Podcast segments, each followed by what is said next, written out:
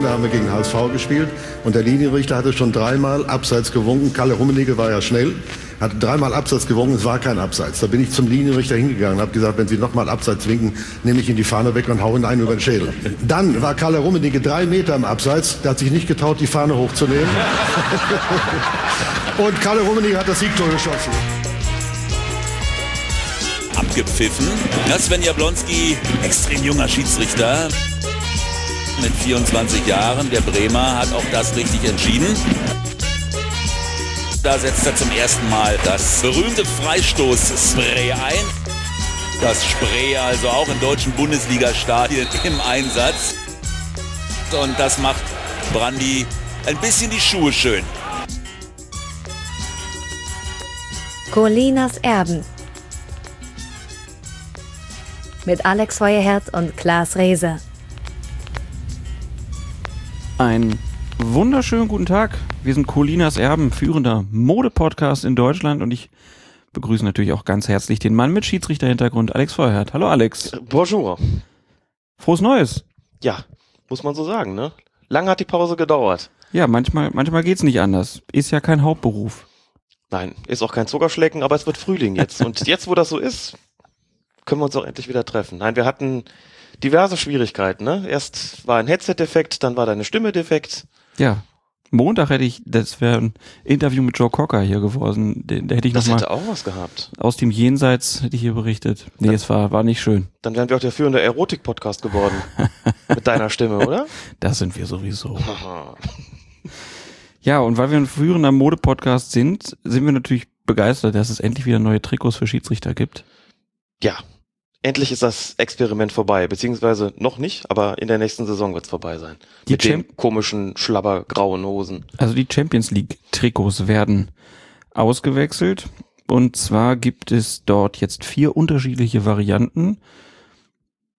Ein Rotton, ein Gelbton, eins hellblau und eins in einem Navy, Navy schwarz, also graue Maus eher. Dark Navy. Dark Navy, genau so hieß es.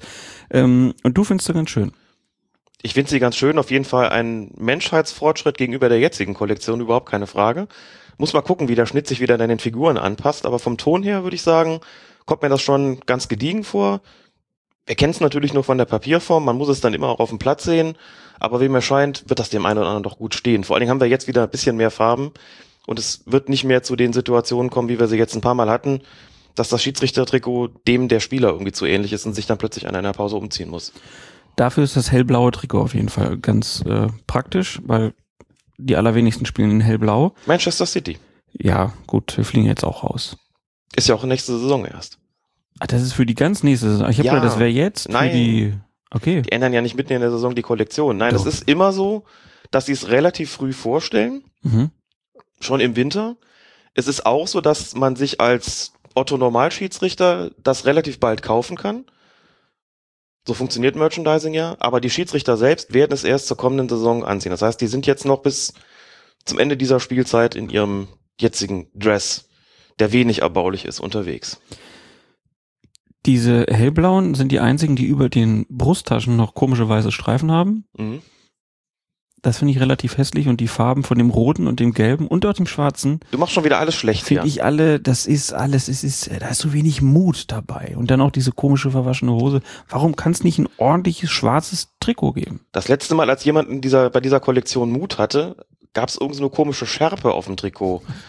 Ich bin da schon eher für die gediegene und, und schlichte Variante. Nein, ich meine bei den Farben, mir geht es nur um die Farben, dass man da mal ganz klare, satte Töne wieder hat.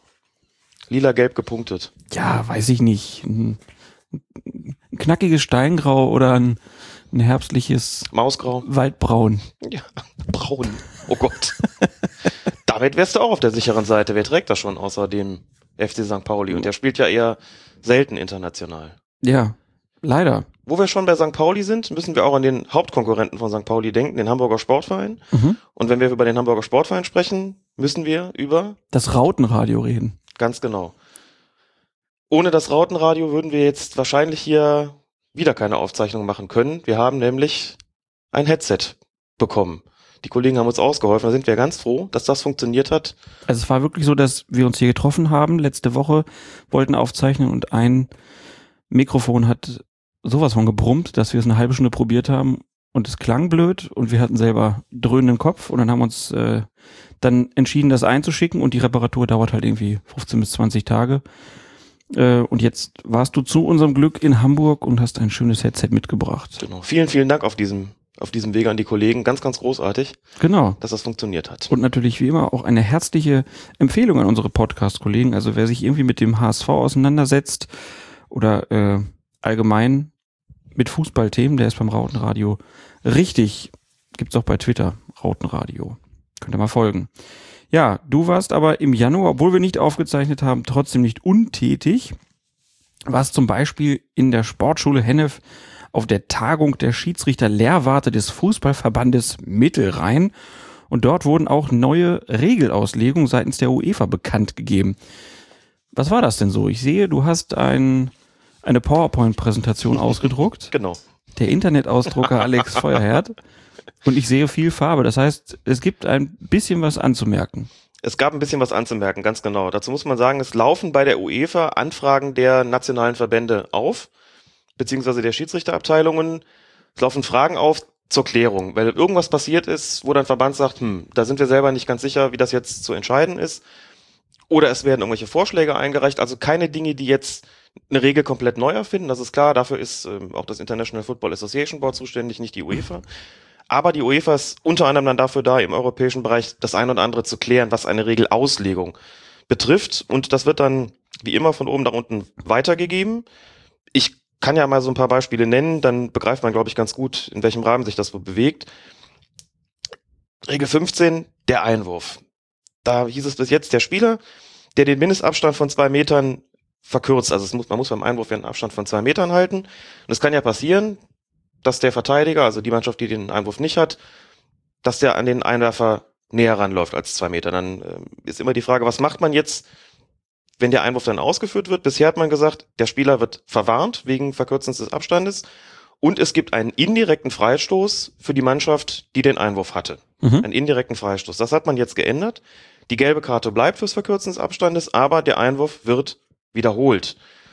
Hintergrund dürfte sein, dass man sich den Gepflogenheiten oder dem, dem Verfahren bei anderen Regeln, wo sowas passieren kann, die Verkürzung des Abstandes, wo, wo sowas passieren kann, man hat sich dem einfach angepasst und gesagt, da lässt man ja auch wiederholen. Ne? Wenn du einen Freistoß schießt, da läuft einer zu früh aus der Mauer raus, der Ball geht nicht ins Tor, dann wird der Freistoß wiederholt. Und zwar, und zwar an der Stelle, wo Genau. äh, das erste Mal abgeschossen wurde und nicht da, wo der andere Spieler getroffen wurde. das ist ganz Was ja wichtig, beim genau. Einwurf halt früher anders war. Ja. Oder du schießt einen Eckstoß und da geht einer näher als 9,15 Meter ran. So, und dann wird das auch zurückgepfiffen, der Eckstoß wird wiederholt. Das wäre aber auch interessant, ne? Also ich glaube, dann würde keiner mehr früher aus der Mauer rauslaufen. Wenn, wenn, also du, du schießt aus 30 Metern aufs Tor, da läuft einer zu früh raus, zack, bist du neun Meter du noch- näher am Tor. Mhm. Wird immer gefährlicher. Das wird dann immer gefährlicher, genau. Und immer mehr Linien auf dem Platz. du kannst halt regeln. die verschwinden dann nämlich nicht rechtzeitig. Genau. Moment, Nee. wir können noch nicht ausführen. Wir müssen erst warten, bis die Linie verdampft ist. Da können wir auch kurz drüber sprechen. Neues Spray. Neuer Hersteller, genau, ja. Wie, wie kann das denn sein? Ich habe gedacht, die hätten nicht. das Megapatent da aus Argentinien. Und dann hatten wir schon gemutmaßt, dass es aufgrund der kälteren Temperaturen jetzt zu Problemen beim Sprayen kommt. Mhm. Und das neue Spray ist eher so, ja, wie dieses, kennst du noch diese Dinger, diese, diese Kindersprühdosen, wo man sich dann so Zeug Ja. einmal um, also ist so ganz dünn halt, ne? Genau. Sieht, sieht nicht mehr, also ist nicht mehr so dieses sahnige, wie es früher war. Nein, und die Schiedsrichter sprühen auch anders. Das sieht man jetzt. Es ist jetzt Von nicht mehr so, so, ne? so ein bisschen mehr von oben nach unten und jetzt nicht einfach, die setzen einmal an und ziehen einmal die Linie durch, sondern das geht so, so ein paar Mal hin und her immer, ne? Von links nach rechts und rechts nach links und die Dose wird auch immer geschüttelt. Die Linien sind dünner und verschwinden offensichtlich auch schneller. Also anders als von mir behauptet, ist es eben, wie du richtig gesagt hast, nicht so, dass das wegen der kälteren Temperaturen so dünn ist, sondern es ist, wie gesagt, ein neuer Hersteller. Hintergründe kenne ich nicht, ob man weiß jetzt nicht, ob man dem anderen nicht mehr zufrieden war oder ob andere Hintergründe eine Rolle gespielt haben. Sind die Dosen Keine so Ahnung. oft in, der Luft hochge, hochgegangen. I don't know. Ja, aber zurück zu den Regelauslegungen der UEFA. Ja, sorry. Also die Verkürzung des Abstands beim Einwurf führt jetzt dazu, dass wiederholt wird, wie bei anderen Spielfortsetzungen auch. Und es gibt eine gelbe Karte. Das sind dann so Sachen, die da besprochen werden. Oder Regel 14, Strafstoß. Beim Strafstoß, beim Elfmeter ist es so, der Schütze muss allen bekannt sein. Also in der Regel ist das der Spieler, der sich den Ball hinlegt. Da denken alle, okay, der schießt jetzt. Was nicht geht, ist, Nummer 5 nimmt sich den Ball, legt sich den zurecht, geht fünf Schritte nach hinten und aus dem Hintergrund läuft die Nummer 10 an und schießt ihn rein. Das darf man nicht, das funktioniert so nicht. So, und man hat gesagt, bis jetzt gesagt, wenn ein anderer Spieler anläuft und schießt den Ball als der Schütze, mit dem alle gerechnet haben, weil das derjenige war, der sich den Ball zurechtgelegt hat, dann gibt es eine Wiederholung, aber es wird nicht verwarnt. Es gibt keine gelbe Karte. Jetzt hat die UEFA gesagt, das ist ein Täuschungsversuch und der muss mit einer gelben Karte bestraft werden. Ach was. Ja, das ist also auch neu. Wie oft ist dir das passiert? Kein einziges Mal. Habe ich nie gesehen. Aber es muss irgendwo passiert sein, sonst wäre diese Frage wahrscheinlich nicht aufgekommen. Exakt so ist es. Und dank YouTube kriegt man ja solche Fälle auch immer mit. Mhm. Ne, Das sind dann immer spektakuläre Geschichten. Man dann wirklich sieht, ja, die Nummer 5 und alle rechnen mit ihr und der Kameramann ist irgendwie noch drauf und schwupps, der Ball plötzlich im Tor, weil ein ganz anderer geschossen hat. Und das sind dann oft die Gelegenheiten, die zum Anlass genommen werden, bei der UEFA nachzufragen. Gab auch Sachen aus der Bundesliga, komme ich gleich zu. Dann noch eine andere Geschichte. Stell dir vor, du bist Auswechselspieler, machst dich gerade hinter deinem eigenen Tor warm, jetzt rollt der Ball aufs leere Tor zu, den Fall den hatten wir ja schon ein paar Mhm. Mal besprochen, du läufst aufs Feld, versuchst den Ball wegzuschlagen, triffst ihn auch, aber nur so blöd, dass er trotzdem ins Tor geht. Also du hast versucht, ein Tor zu verhindern, es ist dir aber nicht gelungen. Der Ball ist trotzdem ins Tor gegangen, aber wie gesagt, du bist Auswechselspieler. Es gab bis jetzt eine FIFA-Regelung, die gesagt hat, dann gibt man doch einfach einen Vorteil und Tor. Da würdest du wahrscheinlich genauso wie ich sagen, ja, eigentlich logisch, ne? Auswechselspieler gehört ja irgendwie zwar nicht zum Spiel, ist also kein Spieler im Sinne der Regel 3, aber irgendwo gehört er ja zu dem Team. Also bitte, wenn der das versucht und das klappt nicht, warum soll man den Vorteil nicht geben? Der DFB hatte da eine Sonderauslegung. Der DFB hat immer gesagt, wenn Eingriff durch Dritte erfolgt, kann ein Tor nicht zählen. Kann es also hier keinen Vorteil geben. In, in dem Moment, wo der den berührt, ist klar, da muss es äh, irgendwas, da muss irgendwas passieren, aber ein Tor kann da nicht ähm, daraus hervorgehen. Und jetzt hat sich tatsächlich die FIFA der DFB-Sonderregelung angepasst und nicht umgekehrt. Es wäre jetzt kein Vorteil möglich.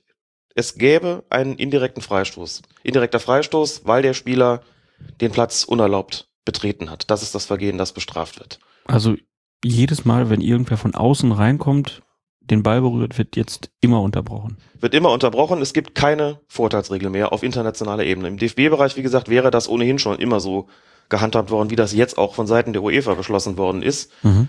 Aber jetzt ist quasi die internationale Linie die, die der DFB bis jetzt auch schon gefahren hat. Das heißt, wir müssten über den Fall eigentlich gar nicht reden, was die Auslegung in Deutschland betrifft, aber jetzt ist es auch international so. Da werden andere mit Sicherheit jetzt eher den Kopf schütteln und sagen, was? Kein Vorteil mehr? Hier war das schon immer so. Mhm. Thema Abseits. Hat der DFB dann auch eine Eingabe gemacht nach, also auf der Grundlage des Spiels Augsburg gegen Werder Bremen. Wir erinnern uns, das war diese Geschichte, wo eine Flanke von außen kommt Mhm. in der Mitte Mölders zum Ball geht. Raphael Wolf zwar zögert, man aber sagen muss, dass Mölders ihn trotzdem nicht direkt angegriffen hat, um den Ball zu spielen, stand aber klar im Abseits, verpasst den Ball, greift also nicht direkt ein. Ball kommt nach links außen, da steht Bobadilla, der wird dann gefoult. Es gibt einen Strafstoß und da haben viele gesagt, muss das nicht Abseits sein, das gibt's doch gar nicht. Der steht so klar im Abseits, der geht so klar zum Ball, der beeinflusst auch den Torwart, auch wenn er ihn nicht angreift im Kampf um den Ball, das kann man doch eigentlich einfach laufen lassen. Aber nochmal, das ist halt so vom International Football Association Board eigentlich vorgesehen gewesen, kein Abseits. Und der Schiedsrichterassistent hat sich dran gehalten. International, das haben wir auch gesagt, in der FIFA und UEFA wird das schon der ganze Weile nicht so praktiziert wie vom IFAB vorgesehen. Die haben immer gesagt, nee, bei solchen Sachen muss einfach auf Abseits entschieden werden. Und jetzt ist auch international klargestellt worden, macht das bitte so, liebe Schiedsrichter, wenn einer so zum Ball geht, wie das bei Mölders gewesen ist, der Fall gewesen ist, dann entscheidet bitte auf Abseits. Früher hatte man gesagt, der irritiert den Torwart. Nun hat man ja festgelegt, die Irritation ist beim Abseits überhaupt kein Kriterium mehr. Jetzt hat man sich so ein bisschen auf die Formulierung geeinigt, DFB-seitig, wenn der im Sichtfeld des Torwarts handelt und den dann offenkundig irritiert, dann ist das ein Spieleingriff, dann ist das eine Beeinflussung des Gegenspielers, dann muss da auf aktives Abseits entschieden werden. Ich finde das sehr praxisnah. Wenn man sowas sieht, denkt man sich, das kann man einfach nicht laufen lassen, das muss Abseits sein. Da ist dem IFAB einfach einer durchgegangen. Da muss man sagen, das ist eine Regelung, die ist so eigentlich nicht wirklich praktikabel. Ist ja in der Praxis auch schon anders gewesen. Jetzt hat auch die UEFA gesagt, dann macht das bitte so. Und deswegen ist es jetzt auch festgelegt auf der Ebene des DFB beziehungsweise der Spieler in der DFL sind solche Sachen wie bei Augsburg gegen Bremen wird jetzt auf Abseits entschieden. Punkt. Gibt's kein Vertun mehr. Das heißt, das ist ein bisschen wieder ein kleiner Schritt zurück, mhm. aber einer, der durchaus praxisnäher ist. Schöne Sache noch zur Regel 5, der Schiedsrichter. Verliert der Schiedsrichter während des Spiels das Bewusstsein, dann ist der Ort der Spielfortsetzung, nämlich der Schiedsrichterball, ist der Ort der Spielfortsetzung der Ort der letzten Wahrnehmung des Balles. Durch den Schiedsrichter. Durch den Schiedsrichter, genau. Wenn er wieder wach ist und auf dem Bein, dann muss man ihn fragen, weißt du noch, wo zuletzt der Ball war? Wo hast du das wahrgenommen? Irgendwo im Mittelfeld. Dann machen wir da weiter. Das letzte Mal habe ich schon gesehen, wie er direkt auf mich zugeflogen kam mit hoher Geschwindigkeit. Bam. Wie war das vorher? Eigentlich auch nicht großartig anders. Es ist gar nicht wirklich geregelt gewesen. Man hätte ja auch gesagt, na gut, in dem Moment, wo er den Schiedsrichter trifft, der handlungsunfähig ist, wird man anschließend den Schiedsrichterball wohl da geben, wo der Schiedsrichter getroffen worden ist. Faktisch ist es hier ja jetzt auch so, aber wir sind das auch schon mal gefragt. Und was macht man denn dann, wenn dem einer die Lichter ausschießt? So, dann sagt man, ja gut, wenn ein Assistent da ist, dann wird der irgendwie aufs Feld laufen und schon dadurch erzwingen, dass die Begegnung unterbrochen ist und oder irgendjemand schießt den Ball ins Aus oder was auch immer. Aber jetzt ist auch klar, wenn der abgeschossen wird, gibt es den Schiedsrichterball und zwar letztlich ja natürlich dort, wo er getroffen worden ist, denn das wird der Ort sein, an den er sich zuletzt erinnern kann. Es sei denn, er wurde über den Haufen gerannt. Klar, dann müsste man ihn fragen, was ist gewesen? Wo, wo war der Ball? Was weißt du noch? Was weißt du überhaupt noch? Aber interessant, dass solche Sachen festgelegt werden, ne? Ja. Ähm, ein weiteres Ding, das durchaus Konsequenzen haben könnte. Du bist Verteidiger, stehst ja. auf deiner eigenen Torlinie. Mhm. Der Ball kommt, dein Torwart ist geschlagen, du wehrst ihn, versuchst ihn mit der Hand abzuwehren, bist auch mit der Hand dran. Den Suarez machen. Genau, aber der Ball geht trotzdem ins Tor. Das heißt, die Unsportlichkeit, die du eigentlich begehen wolltest, ist nicht wirksam geworden. Das Tor würde natürlich zählen, weil man sagt, ja gut, wenn Klaas Rehse Handspiel macht, als Verteidiger Ball geht rein, da ist natürlich Vorteil, also zählt das Tor und hat man gesagt, hättest du Erfolg gehabt mit deiner Unsportlichkeit, dann hättest du eine rote Karte gegeben wegen Torverhinderung, das heißt in Österreich Torraub. Das finde ich so toll. Das muss ich an der Stelle mal loswerden. Da hättest du ein Tor verhindert, hättest du die rote Karte gesehen. Man hat immer gesagt, wenn der dann aber reingeht, dann geht man eine Stufe tiefer. Dann bekommst du die gelbe Karte dafür, wegen des Versuchs, aber du hast sie nicht vollendet, deswegen gibt's da kein Rot. Diese gelbe Karte war bislang zwingend, die musstest du bekommen.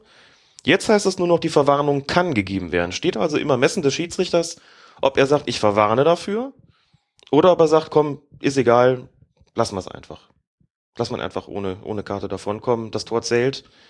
Das ist jetzt bloß noch eine Option und nichts mehr, was zwingend passieren muss. Am besten Spielraum vergrößert. Am besten Spielraum definitiv vergrößert. Mhm. Und dann die Regelung, auch da merkt man, dass irgendwas passiert sein muss, dass sich die UEFA damit beschäftigt. Strafstoß wird mit der Hacke nach vorne ausgeführt. Mhm. Wir kennen das Video. Wir kennen das Video, wo der Spieler auf den Elfmeterpunkt zuläuft und sich kurz vor 180 Grad dreht, dann das quasi den, mit, dem, mit dem Rücken zum Tor da steht und dann mit der Hacke spielt. Da hat man bis jetzt gefragt, was ist denn das? Ist das nicht eigentlich ein, ein nach hinten Spielen des Balles? Aus Sicht des Schützen natürlich. In dem Fall müsste es einen indirekten Freistoß gegen ihn, gegen ihn geben. Oder ist das ein nach vorne Spielen, weil das ja Richtung Tor geschieht und damit irgendwo leg legitim und legal. Da konnte man sich nicht so recht entscheiden. Jetzt ist die Entscheidung gefallen, das ist eine erlaubte Spielweise. Das heißt, ich darf auf den Elfmeterpunkt zulaufen, mich drehen und den Ball mit der Hacke aufs Tor befördern.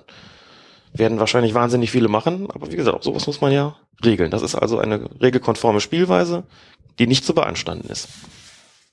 Ist also keine Unsportlichkeit, wenn man die Gegner verhohnepiepelt?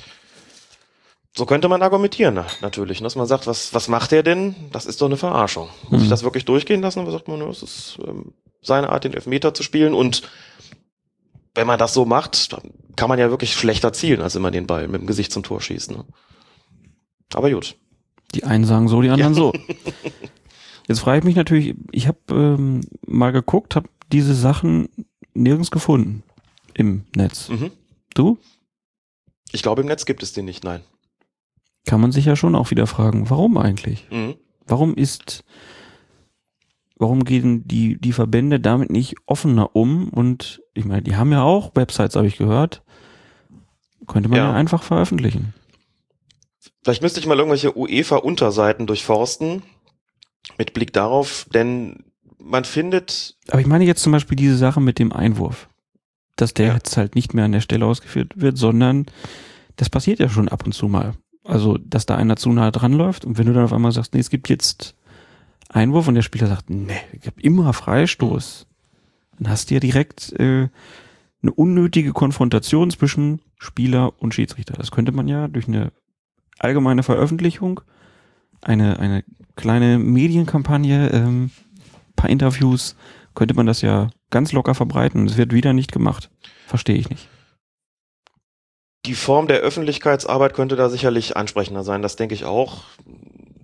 Das ist dann so eine Geschichte, die irgendwann mal in der Schiedsrichterzeitung drin steht. Nee, auch nicht irgendwann, sondern mit Sicherheit dann in der, irgendwie in der nächsten. Mhm. So ein kleiner Überblick dann gegeben wird. Also in dem offiziellen Organ für die, für die deutschen Schiedsrichter. Was es nicht gibt, meiner Kenntnis nach, ist tatsächlich irgendeine so Form von Pressemitteilung, dass man vielleicht sagt, hier hat die UEFA ein paar Dinge klargestellt und wenn ihr wissen wollt, welche das sind, dann geht bitte da und dorthin. Und für unseren Brit hat das diese und jene Konsequenz. Ich habe jetzt auch nicht alles vorgetragen, es sind noch, es sind noch massig mehr. Ähm, das sind aber eher Kleinigkeiten. Ich habe jetzt so ein paar Punkte rausgepickt. Könnte man sicherlich machen und, und Hilfe damit auch natürlich Missverständnisse zu vermeiden, klar. Na gut, für uns. Müssen die Leute Colinas Erben hören, dann wissen genau. wir das auch. Wir werten das ja immer für euch aus. Genau. genau. Außerdem im Januar hast du mal wieder Schiedsrichter ausgebildet. Das erste Mal an zwei aufeinanderfolgenden Wochenenden gab es einen Lehrgang für angehende Schiedsrichter. Mit 38 habt ihr begonnen, 36 haben durchgehalten, die jetzt neue Unparteiische für ähm, nur für Köln sind oder für das ja. ja. So eine große Stadt wie Köln, die es im halben Jahr schafft, 36 Leute auszubilden. Das klingt ziemlich wenig. Und die allgemeinen Zahlen sind auch ein bisschen rückläufig. Am 1. Januar 2015 gab es noch 71.521 Schiedsrichter. Das sind 771 oder 1,1 Prozent weniger als im Jahr zuvor. Und man hat ja früher immer gesagt, so, also überall, wo man was liest, es gibt 80.000 Schiedsrichter in Deutschland. So langsam kann man sagen, es sind eher nur noch 70.000. Also es ist jetzt, es geht schleichend, aber es ist dann schon auf Dauer sind das ganz schön viele, die da jetzt wegfallen. Das ist vollkommen richtig. Und das bedeutet ja auch, dass immer weniger Spiele mit neutralen Schiedsrichtern besetzt werden können. Das mhm. ist ja damit auch klar gesagt. Entscheidend ist dabei deswegen auch immer die Frage, wie viele Schiedsrichter gibt es eigentlich pro Mannschaft? Also nicht nur pro Verein, sondern wirklich pro Mannschaft. Ein Verein kann ja logischerweise auch mehrere Mannschaften haben. Und diesen Schnitt findet man in dieser Statistik auch. Da muss man sagen, der Hamburger Fußballverband ist da ganz, ganz vorne. Die haben einen Schnitt von 1,1, also 1,1 Schiedsrichter pro Mannschaft. Das ist natürlich ziemlich gut. Und die, das andere Ende der Tabelle bildet das Saarland mit 0,3 Schiedsrichtern pro Mannschaft. Da ist also durchaus noch Luft nach oben. Insgesamt ist der Trend rückläufig, um deine Frage zu beantworten. 36 in Köln, 36 neue Schiedsrichter. Da hatten wir auch schon mehr, das muss man schon auch sagen. Jetzt haben wir es mal in der Winterpause gemacht und eben bewusst gesagt, wir lassen das über zwei Wochenenden laufen und nicht nur über eins, wie wir das früher gerne gemacht haben. Mir ist das schon länger eigentlich ein Dorn im Auge gewesen, weil das sowas von Fastfood-Lehrgang hat. Ne? Du prügelst die Leute durch ein Wochenende durch. Klar beherrscht dann noch keiner von denen die Regeln perfekt. Das ist halt Rüstzeug, das du bekommst. Das ist halt wirklich eine absolute Grundausbildung, die dann weitergeführt werden muss. Aber das über zwei Wochenenden zu machen, hat zumindest erstmal den Vorteil, dass du das mit wesentlich mehr Zeit erläutern kannst. Und dann bleibt es natürlich auch besser hängen. Wir haben die gesamten Präsentationen erneuert, viele Videobeispiele dazugefügt und so weiter und so fort. Und es haben nur zwei Leute vorzeitig aufgegeben. Das fand ich eine super Zahl. Mit 38 anzufangen, mit 36 aufzuhören, ist eigentlich ein prima Ergebnis. Das Problem ist momentan aber deutlich mehr, das zeigen ja auch diese, diese Zahlen, die Schiedsrichter, der Schiedsrichtererhalt, die Schiedsrichtergewinnung, also in Form von Lehrgängen für Menschen, die Schiedsrichter werden wollen, wie der, den wir jetzt hatten, das ist gar nicht so das Problem. Ob das jetzt 36 oder 50 sind, darauf kommt es gar nicht mal so unbedingt an. Das Gravierendere ist im Moment der Verlust an Schiedsrichtern. Ne? Und wenn ich in Köln sage, dass wir im Jahr ungefähr so viele neue Schiedsrichter ausbilden, wie Schiedsrichter aufhören, also unterm Strich plus, auf plus minus null rauskommen, haben wir insgesamt trotzdem deshalb einen Verlust gemacht, weil Schiedsrichter, die aufhören, ja schon welche sind, die, die Schiedsrichter sind. Als Schiedsrichter aufhören sind, welche, die schon Schiedsrichter sind. Jetzt habe ich den Satz völlig verhunzt, aber ich glaube, es ist klar, was ich sagen will. Ja, ich habe es verstanden. Sehr schön. Und jeder, der aufhört, kann natürlich erstmal nicht eins zu eins von einem, von einem Neuling ersetzt werden. So, das heißt, man muss sich zunehmend Gedanken darüber machen, wie will man Schiedsrichter eigentlich halten? Was für Angebote macht man ihnen? Wie kann man ihnen die Sache noch schmackhafter machen? Wie kann man sie bei der Stange halten? Und so weiter und so fort. Das wird noch wichtiger, denn in der Vergangenheit sind, es gab es wesentlich mehr Kampagnen, sowas wie Werde Schiri, kommt zu uns, hier ist es prima und es ist sich, glaube ich, weniger Gedanken darüber gemacht worden, was macht man eigentlich, um die Leute dann zu halten. Ne? Und schwuppsdiwupps, wie du sagst, reden wir nicht mehr über 80.000, sondern über 70.000. Und das ist für den Spielbetrieb so schön langsam auch ein dickes Problem. Mhm. Bleibe Schiri. Bleibe Schiri, genau. Verweile doch. es werden ja viele Angebote gemacht, auch von den einzelnen Kreisen. Ne? Man fährt zusammen zu Bundesligaspielen, macht gemeinsame Lehrgänge mal auch, die länger gehen als so ein paar Tage, mit, mit entsprechendem Freizeitprogramm, macht einen Ausflug hierhin oder dorthin, will vielleicht eine Trainingsgemeinschaft, geht zusammen laufen, trifft sich irgendwie nach den Spielen, um noch ein Bierchen trinken zu gehen oder auch was anderes. Also Angebote gibt's da schon genügend, muss man sagen. Also sowohl offizieller Art als auch inoffizieller. Ne? Also ich, als ich noch für den Fußballkreis Bonn gepfiffen habe, da war das vollkommen üblich, dass man sich am Sonntag nach dem Spiel noch in einer, es war auch immer dieselbe Bonner Kneipe, dass man sich da getroffen hat. Wer wollte, kam dazu, dann hat man da ein bisschen gegessen, ein bisschen was getrunken, ein bisschen über die Spiele gequatscht und das Wochenende so ausklingen lassen. so Und dann ist man irgendwann des Abends nach Hause gegangen und das war immer sehr, sehr schön, muss man sagen. Das gehörte quasi dazu, dass man sich, dass man anschließend noch so ein kleines Mannschaftstreffen macht. Kam auch oft Schiedsrichter aus anderen Kreisen dazu. Es war so eine richtige, so richtige Institution, muss man sagen. Mhm. Alle wussten, Reinlust, kann man auch mal so ruhig sagen, heißt der Laden. Sonntagsabends ist Reinlust-Time. Da sehen sich, die treffen sich die ganzen Schiedsrichter. Das, oft sind wir da mit 20, 25 Leuten gewesen. Ja, das ist schon nicht, ordentlich. Nicht schlecht. Ja. Gibt's in Köln nicht gibt's als Institution so nicht. Man verabredet sich dann, wenn, mal spontaner und sagt, wir gehen jetzt irgendwie da und dorthin. Hast du noch Lust zu kommen? Ja. In der Schiedsrichter-WhatsApp-Gruppe. Sowas gibt's auch, klar. Wusste ich's doch. Ja, wunderbar. Äh, außerdem im, ich glaube auch im Januar war es, gab es ein U19 Junior Cup in Sindelfing und unser Fokus Fußballkollege Julian, bei, äh, kennt er wahrscheinlich, Bimbishausen bei, bei Twitter, arbeitet ja auch für Fokus Fußball als Linkelfmacher und der ähm, war da eingeladen zu dem Turnier und hat ein Interview für uns geführt mit Peter Gagelmann zum Thema Abseitsregel. Also jetzt hier ein kleines Interview von Julian bei Colinas Erben mit Peter Gagelmann. Im Sommer 2013 sind Teile der Abseitsregel auf Betreiben des International Football Association Board geändert worden. Unter einen Gegner beeinflussen, beispielsweise, versteht man jetzt neben der Sichtbehinderung nur noch den Angriff auf diesen Gegner mit dem Ziel, den Ball zu spielen. Die Behinderung, Täuschung oder Ablenkung durch Bewegungen oder Gesten ist dagegen nicht mehr strafbar. Das führt bisweilen zu großen Irritationen und zu Unmut bei den Spielern und Fans. Fühlen sich die Schiedsrichter und Assistenten wohl mit dieser neuen Regelung oder sind sie nicht auch ein bisschen unglücklich, weil es ihre Arbeit letztlich erschwert? Also grundsätzlich ähm, können wir gegen die Regeln oder Regeländerungen sowieso nichts machen. Wir müssen so nehmen, wie sie, wie sie sind. Aber ich glaube, es ist ein bisschen ein Verschieben. Äh, es hat sich nicht so viel geändert. Ähm, die Interpretation schon. So ist es ja auch da dargestellt worden. Aber ich glaube nicht, dass es Irritationen gibt, sondern natürlich auch manchmal Fehlwahrnehmung. Und dann wird natürlich vieles reininterpretiert in eine Regeländerung. Ähm, dem ist aber, glaube ich, nicht so. Also ich denke, das ist der Unterschied in so Fällen, wenn ein Stürmer noch mit dem Fuß zum Ball geht, ihn aber nicht mehr erreicht, dass das nicht mehr als aktives Abseits da wird. Da kommt es immer auf die Situation drauf an. Das kann man nicht pauschalisieren. Man okay. muss immer die einzelne Situation sehen. Jede Situation ist anders, komplett anders. Und da muss man, muss man gucken, wie, wie sich das verhält. Ja. Dankeschön. Alles klar, gerne. Heute ist so ein schöner Tag mit Peter Gagelmann und Julian. Wow, jetzt weiß ich wieder, warum ich Hallenfußball immer ein bisschen anstrengend fand. Nicht wahr? Die Musikauswahl ist schon wirklich ein absolutes No-Go. Unfassbar. Krasse Nummer. Ja, aber Peter Gagelmann scheint ja eigentlich mit der Regel einigermaßen zufrieden zu sein. Ja, klingt ein bisschen so. Auf der anderen Seite, was soll er auch sagen? Also ich, letztlich hat er natürlich recht. Was sollen die Schiedsrichter schon gegen die Regeln tun? Und ist doch auch klar, dass man das Ganze diplomatisch äußert. Aber man hat auch gemerkt, finde ich, dass es auch nicht ganz so leicht ist, das zu erklären und die, die, die Auswirkungen davon darzulegen. Aber ich habe mich einfach gefreut, dass er das gemacht hat. Findest du es nicht auch interessant? Gagelmann gehört ja zu den Schiedsrichtern, vor denen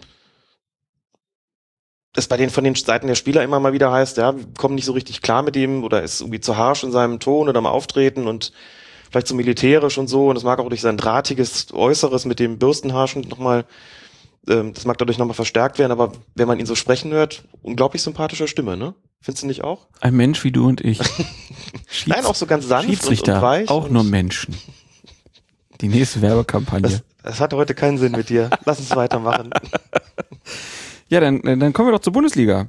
Wir werden jetzt, ja, gut. Wir werden jetzt ähm, chronologisch die letzten Spieltage aufarbeiten. Das sind die Spieltage 18 bis Ich glaube 23. 23, meine sehr verehrten Damen und Herren. Das heißt, wenn euch jetzt nur was vom letzten Spieltag interessiert, dann müsst ihr vorspulen. Aber das geht ja zum Glück, ne? Das geht beim Podcast immer. Kannst immer wieder anhören. Wir starten aber mit der Partie Bayer Leverkusen gegen Borussia Och, Dortmund. graue Vorzeit. ja, da stand es noch richtig schlecht um die Borussia. Da stand es noch richtig schlecht. Und die Borussia, es war arschkalt. Ich war im Stadion bei dem Spiel. Chaperon?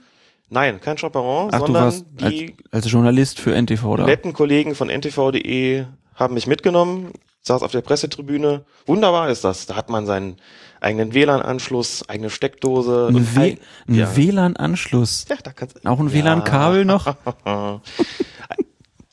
Super, ne? Schön vorgeführt. Ah, es ist einfach noch zu früh am Morgen. Es gibt einen LAN-Anschluss, man bekommt auch WLAN. So, ah, meine Güte. Wir lassen es drin. Ist eigentlich ein klassischer Fall für ein Outtake. Und man hat Monitore dort stehen. Kann also aufs Feld gucken und Mhm. dann sofort, wenn ich was nicht klar gesehen habe, das auf dem Monitor überprüfen. Also hat jeder am Platz, nicht nur die äh, Radio- und TV-Kommentatoren, sondern Ich würde sagen, im Schnitt teilen sich zwei Personen einen Monitor. Okay. Das steht dann so in der Mitte jeweils. Ja. super. Cool war das. Also hat mir echt gefallen. Und dann, Sache. und dann hast du gesehen, wie in der 13. Minute der Leverkusener Torhüter Bernd Leno aus dem Kasten geeilt ist und nach dem Ball griff vor dem heranstürmenden Ciro Immobile. Und Leno ist dann mit dem Spielgerät in den Händen immer weiter Richtung Strafraumgrenze gerutscht. Und ja, dort angekommen hat er dann, damit er halt nicht mit dem Ball aus dem Strafraum rauskam, ähm, den Ball mal kurz losgelassen. Und zwar so, dass er so ein bisschen, ja, kleine Richtungsänderung dem Ball noch hinterhergegeben hat in den 16-Meter-Raum. Und anschließend hat er den Ball dann wieder aufgenommen. Schiedsrichter Knut Kircher hat weiterspielen lassen, aber man konnte sich ja schon fragen, ist das eigentlich regulär? Weil wenn ein Torwart einen Ball fallen lässt und wieder aufnimmt, dann gibt es ja eigentlich indirekten Freistoß für die gegnerische Mannschaft. Das ist eine ganz ätzende Situation gewesen. Auch da muss ich sagen, im Stadion, als ich drauf geguckt habe, hab ich gedacht, der war nicht draußen mit dem Ball. Das ist schon alles in Ordnung so. Und dass der den überhaupt kurz abgelegt hat, habe ich eigentlich auch nicht wahrgenommen. Knut Kircher hat gut gestanden, muss in so einer Situation natürlich erstmal sehen, wenn der da weiterrutscht, muss der Schiedsrichter schon in dem Moment, also müssen bei dem schon wirklich alle Alarmglocken angehen. Der muss sagen, okay, jetzt muss ich ganz genau darauf achten, rutscht der möglicherweise mit dem Ball aus dem Strafraum. Nehmen wir mal an, es wäre so gewesen. Es gab dann auch viele Leute, die gefragt haben, muss ich da nicht eigentlich verwarnen oder ist das nicht sogar ein Platzverweis, wenn er das irgendwie so macht? Man sagen, nein, ist es nicht, denn der Torwart hat ja Ballbesitz und wenn der einfach über die Linie rutscht, dann ist das ja kein Handspiel in einer unsportlichen Absicht und er verhindert ja auch nichts, weil er selbst den Ballbesitz hat, gibt's ja nichts, was er irgendwie unfair verhindern würde. So, das ist einfach nur ein direkter Freistoß dann an der Stelle, wo er den, wo er eben rausrutscht und mehr nicht. Keine gelbe und keine rote Karte. Daran ist nichts Unsportliches. Ich habe mir das diverse Male angeguckt. Ich habe ein Standbild gemacht, sogar ein Screenshot gemacht, um das zu gucken. Kann bis heute nicht hundertprozentig sagen, ob er mit dem Ball nur draußen war oder nicht. Das heißt, in so einem Fall ohnehin im Zweifel pro Schiedsrichter, dass es da keinen direkten Freistoß gegeben hat. Wenn war das wirklich minimalst und mit bloßem Auge eigentlich nicht zu erkennen. Also wir halten fest, es heißt nicht im Zweifel für den Stürmer, sondern im Zweifel pro Schiedsrichter. Genau. In dubio pro arbitro. Uh, Meine sehr verehrten Damen und Herren, willkommen im Ich hoffe, das stimmt jetzt. Bin mir nicht sicher, ob Arbit Arbitro ist natürlich das italienische Wort für Schiedsrichter. Ob es auch das lateinische ist, das äh, weiß ich nicht, aber es klingt auf jeden Fall, das klingt quasi gelehrt, ne? Ich habe gedacht, das heißt Reveresio. Er hat wieder eine Clown gefrühstückt. Zurück zum Sport. Zurück zum Sport, genau. In der 34. Minute kommt. Nein, nein, nein, wir sind noch nicht Ach fertig. du, Das Entschuldigung, ich habe Das Ding mit dem Ball fallen lassen und wieder aufnehmen. Herr Rees ist heute wirklich sehr, sehr schnell unterwegs. Das ist auch nicht einfacher für Knut Kircher zu beurteilen gewesen. Denn klar, der lässt den kurz los. Also ich will damit jetzt nicht über die Linie rutschen so und äh, lässt das Ganze so ein bisschen aussehen, wie ich habe ihn doch gar nicht kontrolliert, sondern er ist mir irgendwie aus den Händen geglitten. Wenn dem so wäre, müsste man sagen, das ist dann unproblematisch und da wir ihn wieder aufnehmen, das wie, genauso wie ein Torwart, der einen scharfen Schuss nicht fangen kann, Mhm. sondern prallen lässt, der darf ihn ja auch wieder aufnehmen. Das äh, könnte man ihm dann hier auch zugute halten. Eigentlich muss man da schon sagen, wenn man sich das nochmal anguckt, dann sieht man, dass Leno das schon sehr bewusst so gemacht hat. Ne? Also das erstaunlich koordiniert, auch in der ganzen, im ganzen Ablauf, sieht so, ah, ich komme der Linie immer näher, das geht jetzt nicht damit rauszurutschen, kurz mal loslassen und auch diese, diese kleine Richtungsänderung, so dem Ball noch so einen kleinen Drall geben, dass er zurück in den Strafraum, also klar zurück in den Strafraum springt und dann nochmal nachsetzen, sich den Ball schnappen, das war schon alles sehr geschickt gemacht. Schwierig zu beurteilen, in der Geschwindigkeit des Ablaufs hätte ich da, glaube ich, auch gesagt, komm weiter. Ich habe nicht gesehen, ob er klar draußen war. Und wenn er den kurz mal loslässt, habe ich das als Schiedsrichter vielleicht so interpretiert, dass er den nicht unter Kontrolle gehabt hat. Dann ist das okay. Aber mit Zeitlupenwissen? Mit Zeitlupenwissen würde ich in dieser Situation sagen, indirekter Freistoß wegen Wiederaufnahme des Balles nach Freigabe, nach Kontrolle. Also das wäre hier schon angemessen gewesen. Aber auf dem Platz hätte ich es äh, mit ziemlicher Sicherheit genauso entschieden. Das muss man schon dann auch sagen, weil da sagst, das war jetzt für mich auch nicht so klar wahrzunehmen in, in, der, in der Geschwindigkeit, ob er den nun wirklich absichtlich fallen lassen hat oder nicht. Dann sagst du als Schiedsrichter, komm, es geht weiter. War ja nicht ganz einfach für den Bernd und deshalb haben Po ja auch damals schon gerufen und gesungen. Leno, du hast es oft nicht leicht. Kommen wir in die Kommen wir, in die, Alter. kommen wir in die 34. Minute. Jetzt aber wirklich. Das ist so eine klassische Geschichte gewesen, die man oft sieht. Ein Stürmer wird gefault, in diesem Fall Josep Drimic. Äh, also war kein Foul in dem Fall, aber nach einem leichten Körperkontakt geht er zu Boden und hält dann den Ball so fest. So nach dem Motto, Schiri, klares Foul, ne? Ich halte den Ball schon mal fest. Jetzt hat Kircher nicht gepfiffen, sondern pfeift dann Freistoß wegen Handspiel für Dortmund. Genau. Drimic war schon verwarnt. Muss er dann nicht für dieses absichtliche Handspiel gelb-rot kriegen? Zunächst mal muss man sagen, dass es nicht für jedes absichtliche Handspiel automatisch eine Verwarnung gibt oder gar eine rote Karte wegen Torverhinderung, Torraubs. Ich finde diesen Begriff so großartig. Nein, also Spaß beiseite. Es gibt nicht für jedes Hand- strafbare Handspiel auch automatisch eine gelbe Karte. Man muss sich hier fragen, was hat er denn getan? Er hat als Stürmer, das sprich in des Gegners Strafraum, den Ball mit der Hand aufgehalten. Damit hat er zunächst mal nichts verhindert. Er hat nicht verhindert, dass die Dortmunder prima Angriff starten konnten. So war die Situation nicht. Er hat das Spiel auch in keiner Weise irgendwie blockiert dadurch. Er hat sich im Grunde genommen erstmal nur selbst geschadet. Er hätte durchaus die Möglichkeit gehabt, da weiterzuspielen, hat mir die Szene auch da ein paar Mal angeguckt und zieht es aber vor, den Ball aufzuhalten. Das war auch so eine Kurzschlussreaktion irgendwie, ne? Nach dem Motto, ich bin gefault worden, jetzt halte ich ihn schon mal auf, damit es den Strafstoß gibt. So, und dann hat der Schiedsrichter, nö. Für mich war das kein Fall und das war es auch nicht. Und in dem Moment, wo er dann den Ball aufhält, kriegt er natürlich den Freistoß gegen sich. Aber die Unsportlichkeit, die man vielleicht darin sehen könnte, dass er das, dass das so eine Art Protest ist gegen den Schiedsrichter, die geht nicht weit genug, um da eine gelbe Karte zu ziehen. Das muss man schon auch sagen, denn Also du meinst auch, wenn er jetzt, ist ja immer so die Frage, ne, wenn er jetzt noch nicht gelb verwarnt gewesen wäre, wäre da auch nichts passiert. ne? Nein, einfacher Freistoß und sonst nichts. Äh, Also klar kann man immer sagen, dass ein Schiedsrichter sich schon aus taktischen Gründen immer überlegt, wenn einer schon gelb hat und eine, noch eine Situation kommt, da sagst, hm, ist das jetzt schon so ein, ein Vergehen gewesen, weil er sich ihn rausschmeißt oder kriegt er noch eine Chance? Wenn die Möglichkeit besteht, kann man das laufen lassen, aber der hätte, glaube ich, ohne Verwarnung ja auch kein Geld bekommen. Im Grunde macht er nicht viel. Er ist auch nicht sonderlich demonstrativ dem Schiedsrichter gegenüber. Er hält einfach Mhm. nur den Ball fest, guckt ihn an, so nach dem Motto, krieg ich keinen Elfmeter oder was? Und dann, nö. Und dann geht's weiter und er verhält sich auch danach eigentlich nicht unsportlich. Das heißt, Ja. hier genügt mir der direkte Freistoß für Borussia Dortmund und ansonsten ist eigentlich nichts passiert, was eine gelbe Karte erforderlich gemacht hätte. Und gelb-rot, weil da einer zu Boden geht und den Ball festhält, das ist auch unverhältnismäßig einfach. insofern völlig richtig entschieden, jetzt auf die Karte zu verzichten. Also gab eigentlich auch keinen Grund. Also da sage ich dem Spieler dann einfach, beim nächsten Mal lässt er das und wenn er es beim nächsten Mal wieder macht, dann kriegt er halt gelb. Natürlich. Ich gehe hin und sag, sie wollten eine Spielfortsetzung wegen, wegen einer Regelwidrigkeit, jetzt kriegen sie es aber gegen sich. So. Und ich, sag, ich meine, ist ja damit schon gestraft. Ich sag, pass mal auf, Kollege, irgendwie, wenn hier ein Foul vorliegt, dann pfeife ich. Ja, und wenn du meinst, du müsstest vorher schon den Ball festhalten, dann kann es passieren, dass ich anders sehe und dann kriegst du den Freistoß gegen dich. Überleg dir das gut, was du möchtest und lass die Finger da weg, dann lässt du mir immer noch einen Entscheidungsfreiraum, äh, den, den ich sonst so nicht mehr hab, wenn du das auch noch machst. Und das versteht der eine oder andere schon ganz gut. Okay, dann wechseln wir nach Schalke. Die haben gegen Hannover 96 gespielt. Schalke führt 1-0 in der 85. Minute und dann kriegt der Hannoveraner Manuel Schmiedebach den Ball, will halt in der eigenen Hälfte noch zum Konter ansetzen.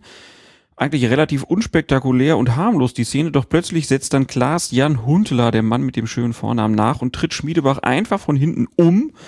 Und Schiedsrichter Sascha Stegemann zögert nicht lange und zeigt dem Schalker Stürmer die rote Karte. Erstmal nur das Foul bewertet, gibt's keine zwei Meinungen, oder? Da gibt's keine zwei Meinungen. Das ist eine glasklare rote Karte gewesen. Man konnte sich allenfalls vielleicht noch fragen, ist das jetzt rohes Spiel gewesen? Also ein grobes Foulspiel oder ist es schon eine Tätlichkeit gewesen? Aber dass der Kollege davon platzen muss, das ist, glaube ich, völlig unstrittig. Eine im Grunde kuriose, eine groteske Situation Mhm. läuft ihm nach, versucht einmal schon zu treten, trifft nicht und beim zweiten Mal trifft er dann. Und das auch an der Stelle des Spielfelds im absoluten No Man's Land eigentlich, man sagt, was hat der da vorgehabt? Was wollte der da? Der- Also, Ball ist überhaupt nicht spielbar. Ist es nicht in der gefährlichen Zone? Was ist in ihm vorgegangen? So und, aber wie gesagt, klarer Platzverweis, da müssen wir überhaupt nicht drüber diskutieren. Da war auf jeden Fall eine Menge Frust irgendwie mit dabei, habe ich das Gefühl gehabt. Obwohl die geführt haben zu der Situation. ja gut, der Szene, eins- bei, bei Huntela lief's halt vorne nicht. Deswegen hat er gedacht, vielleicht kann ich nächste Woche Innenverteidiger spielen. Ja. Auf jeden Fall hat er dann Sascha Stegemann sogar noch den Vogel gezeigt. In der Folge gab's dann natürlich äh, die Diskussion, wie lange wird er denn jetzt gesperrt, der äh, Huntela. Und der DFB-Kontrollausschuss hat dann eine Sperre von sechs Spielen wegen einer Tätlichkeit vorgeschlagen.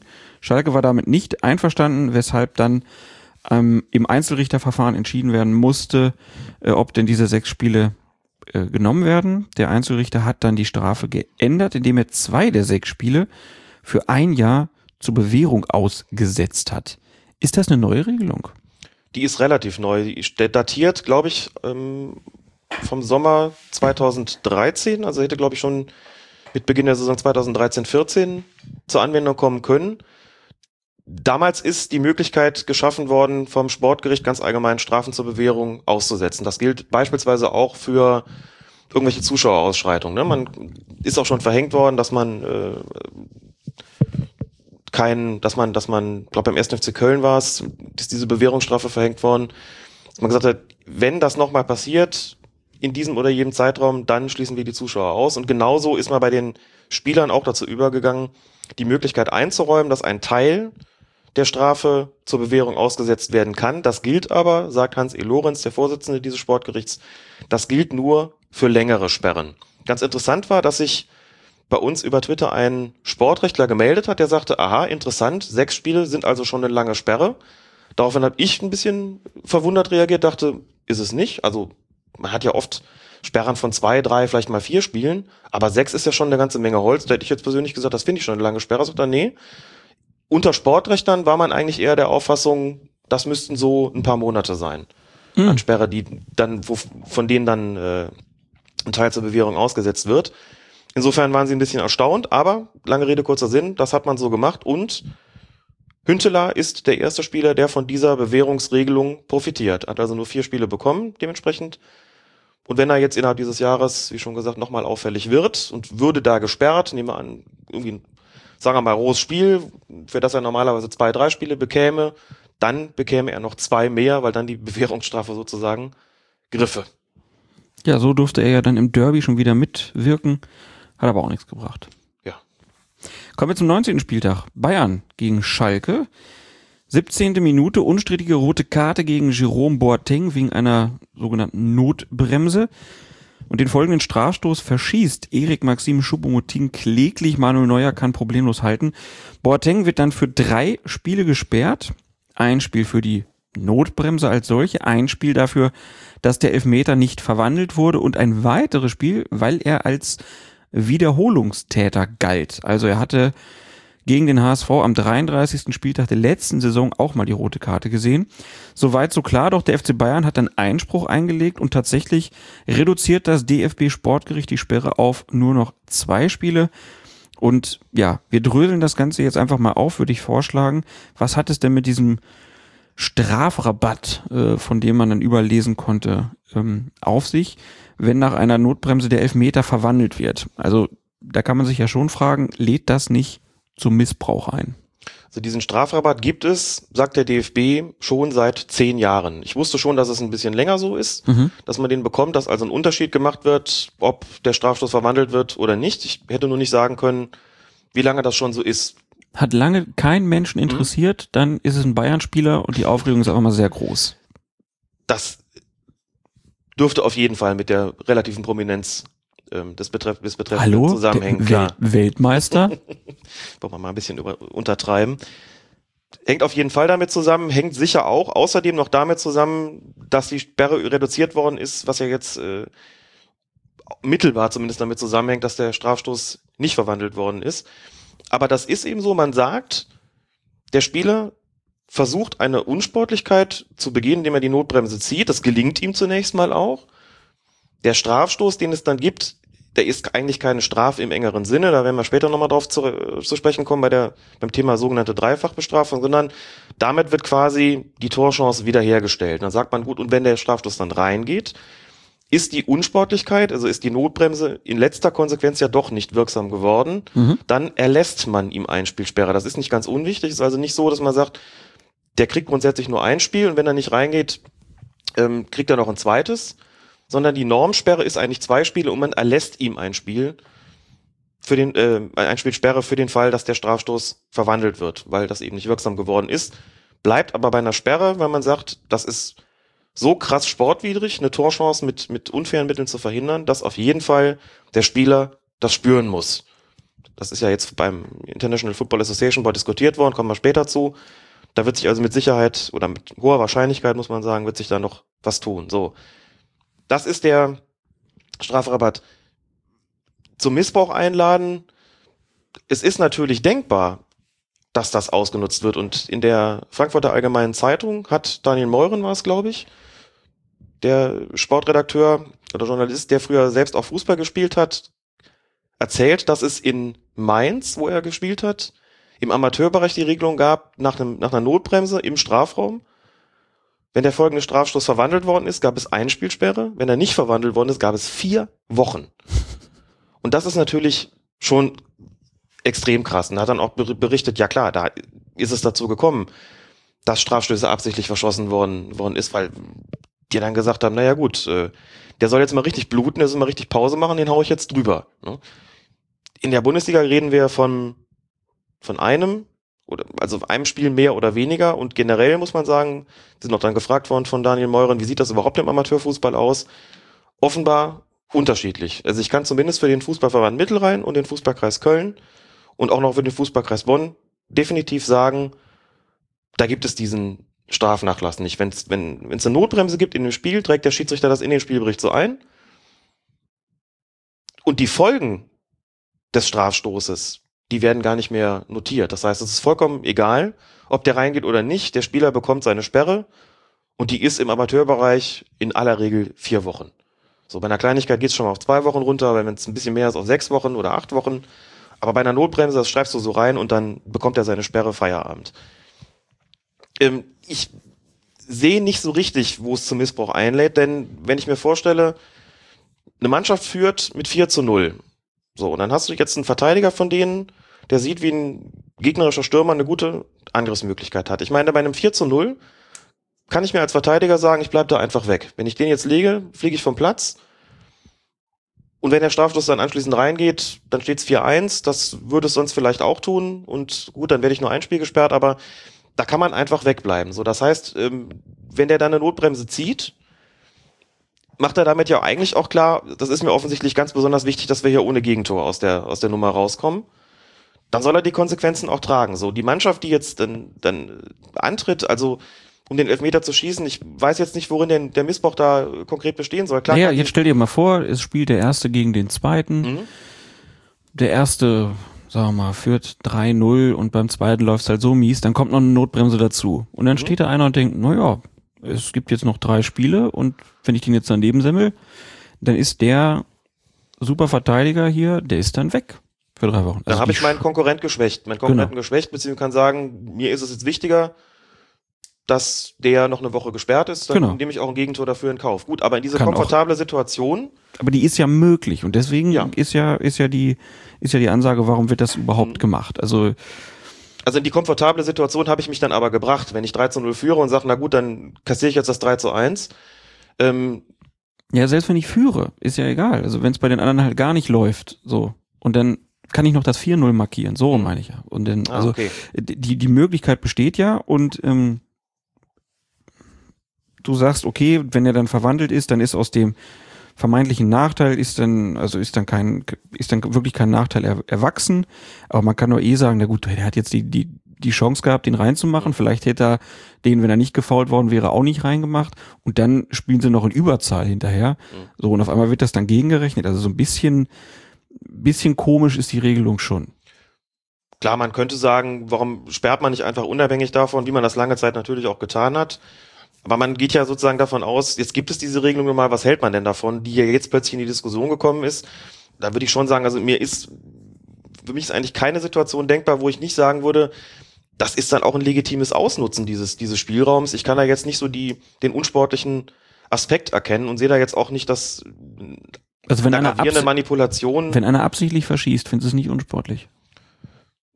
Wenn ich jetzt 3-0 führe und verwandle den nicht zum 4-0, weil ich will, dass der Dinger gesperrt wird, ich meine, es kommt immer, also wie würde der Stürmer das denn machen? Der schießt den ja nicht nicht nicht so absichtlich so schwach. Wobei bei Choupo-Moting habe ich mich schon gefragt, was er da eigentlich, äh, was den eigentlich da bewogen hat. Das sah irgendwie der konnte seltsam Bo aus. Der konnte den Boateng noch nie leiden. der konnte den Boateng noch nie leiden. Sonst ja so ein sicherer Schütze und dann kommt da so ein Schüsschen bei raus. Also, aber da würde ich sagen, die haben den Strafstoß und was sie daraus machen, ist letztlich ihre Sache. Ich kann zwar verstehen, wenn Leute sagen, das ist irgendwo unsportlich, äh, der soll den gefälligst vernünftig treten alles andere fände ich komisch, aber wie gesagt, wenn die so eine Chance nicht nutzen wollen, dann und wenn sie das verschießen, damit der andere ein Spiel länger gesperrt wird in die Situation, haben sie sich halt auch dann komfortablerweise gebracht. Finde ich jetzt nicht verwerflich, ehrlich gesagt. Ja, man könnte die Regelung und, einfach aufheben. Man könnte ihnen die, die Chance einfach geben, nehmen. Ja, aber sagt, ich finde sie logisch. Ich finde die Regelung logisch. Ich finde es logisch zu sagen, ich gehe als Verteidiger hin, mache eine Notbremse und wenn er anschließend verwandelt wird, dann ist natürlich das, was ich bezwecken wollte, halb so schlimm ausgegangen. Und das kann ich nachvollziehen, dass man dann sagt, nee, dann bleibt es halt bei der Mindestsperre.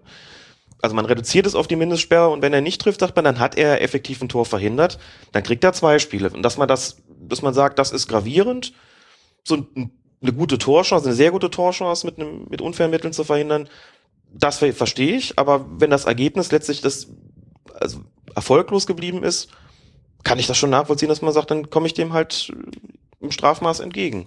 Das finde ich wiederum logisch. Und dass sich daraus gewisse Möglichkeiten ergeben, ist klar, finde ich aber nicht verwerflich. Insbesondere deswegen nicht, weil die Mannschaft, die davon profitieren würde, sich in diese Situation selbst gebracht hat. Insofern kann ich mit dieser Regelung eigentlich sehr gut leben. Na gut. So, und ähm, man muss aber noch was dazu sagen zu, warum das jetzt, warum die Sperre überhaupt reduziert worden ist. Die Geschichte ich, mit dem wollte ich nur sagen. Wiederholungstäter. Wäre jetzt meine nächste Frage ja, gewesen, okay. Herr Feuerherr. so schön drin. Wieso wurde Boateng nicht als Wiederholungstäter eingestuft. Also er hat ja nun mal vor gar nicht allzu langer Zeit da die rote Karte bekommen. Jetzt schon wieder. Warum ist er jetzt kein Wiederholungstäter mehr? Das Sportgericht hat, und auch das war mir neu, offensichtlich schon vorher Fälle gehabt, wo sie gesagt haben, wenn die Sperre ganz geringfügig ausgefallen ist, also wenn es wirklich nur ein Spiel war, nach bei einem Vergehen, dann hat man gesagt, dann berücksichtigt man nicht, dass dieser Spieler in der vergangenen oder in der gleichen Saison, derselben Saison schon mal einen Platzverweis hatte. Also es könnte auch sein, dass die Bewährungsstrafe von Hünteler in dem Fall dann nicht, weil es nur ein marginal schweres Foul ist, dass er das nicht oben drauf kriegt, weil das passt nicht zu dem Foul, was er damals gemacht hat. Könnte eventuell sein, wenn Hünteler jetzt eine rote Karte bekommt, für die er nur ein Spiel gesperrt würde, bin ich gespannt, ob das Sportgericht dann hingeht und sagt, du bekommst trotzdem die zwei Spiele drauf, oder ob Ja. sie da auch sagen, wenn nur ein Spiel gesperrt wird, ist das so geringfügig, dass wir sagen, da ist, kann man nicht wirklich von einer Tat in, die, in dem Sinne reden, also die so schwerwiegend ist, dass es jetzt, dass man von der Wiederholungstat sprechen müsste. Also so nach dem Motto, einer kommt auf Bewährung aus dem Knast raus, dann kommt er nicht wegen einem, Ja. wegen einem, Wegen dem Ladendiebstahl wieder rein. nee, Ladendiebstahl Ja, vielleicht okay, schon, aber ich hätte schon. jetzt an falsch parken gedacht. Falsch parken, genau. Ord Nehmen wir eine Ordnungswidrigkeit sozusagen, genau. Gut, und bei, ähm, bei Boateng hat man so argumentiert, und jetzt wird schon so ein bisschen wenn dann. Ne? Er hat gesagt, okay, er hat eine Notbremse begangen. Wenn der Strafstoß reingegangen wäre, hätten wir ihn nur für ein Spiel gesperrt. Jetzt mal die Wiederholungsstrafe außen vor. Das heißt, dann wäre er in einem Bereich gewesen, wo man gesagt, das ist so geringfügig, dass wir ihn nicht mehr als nicht als Wiederholungstäter eingestuft hätten. Jetzt wurde der Strafstoß aber nicht verwandelt, deswegen sind es eigentlich zwei Spiele Sperre und bei zwei Spielen Sperren ist es nicht mehr geringfügig. Da sagt man also, eigentlich ist er Wiederholungstäter und müsste drei kriegen. Das wiederum schien aber dem Sportgericht unverhältnismäßig, dass man quasi von eins auf drei dann geht.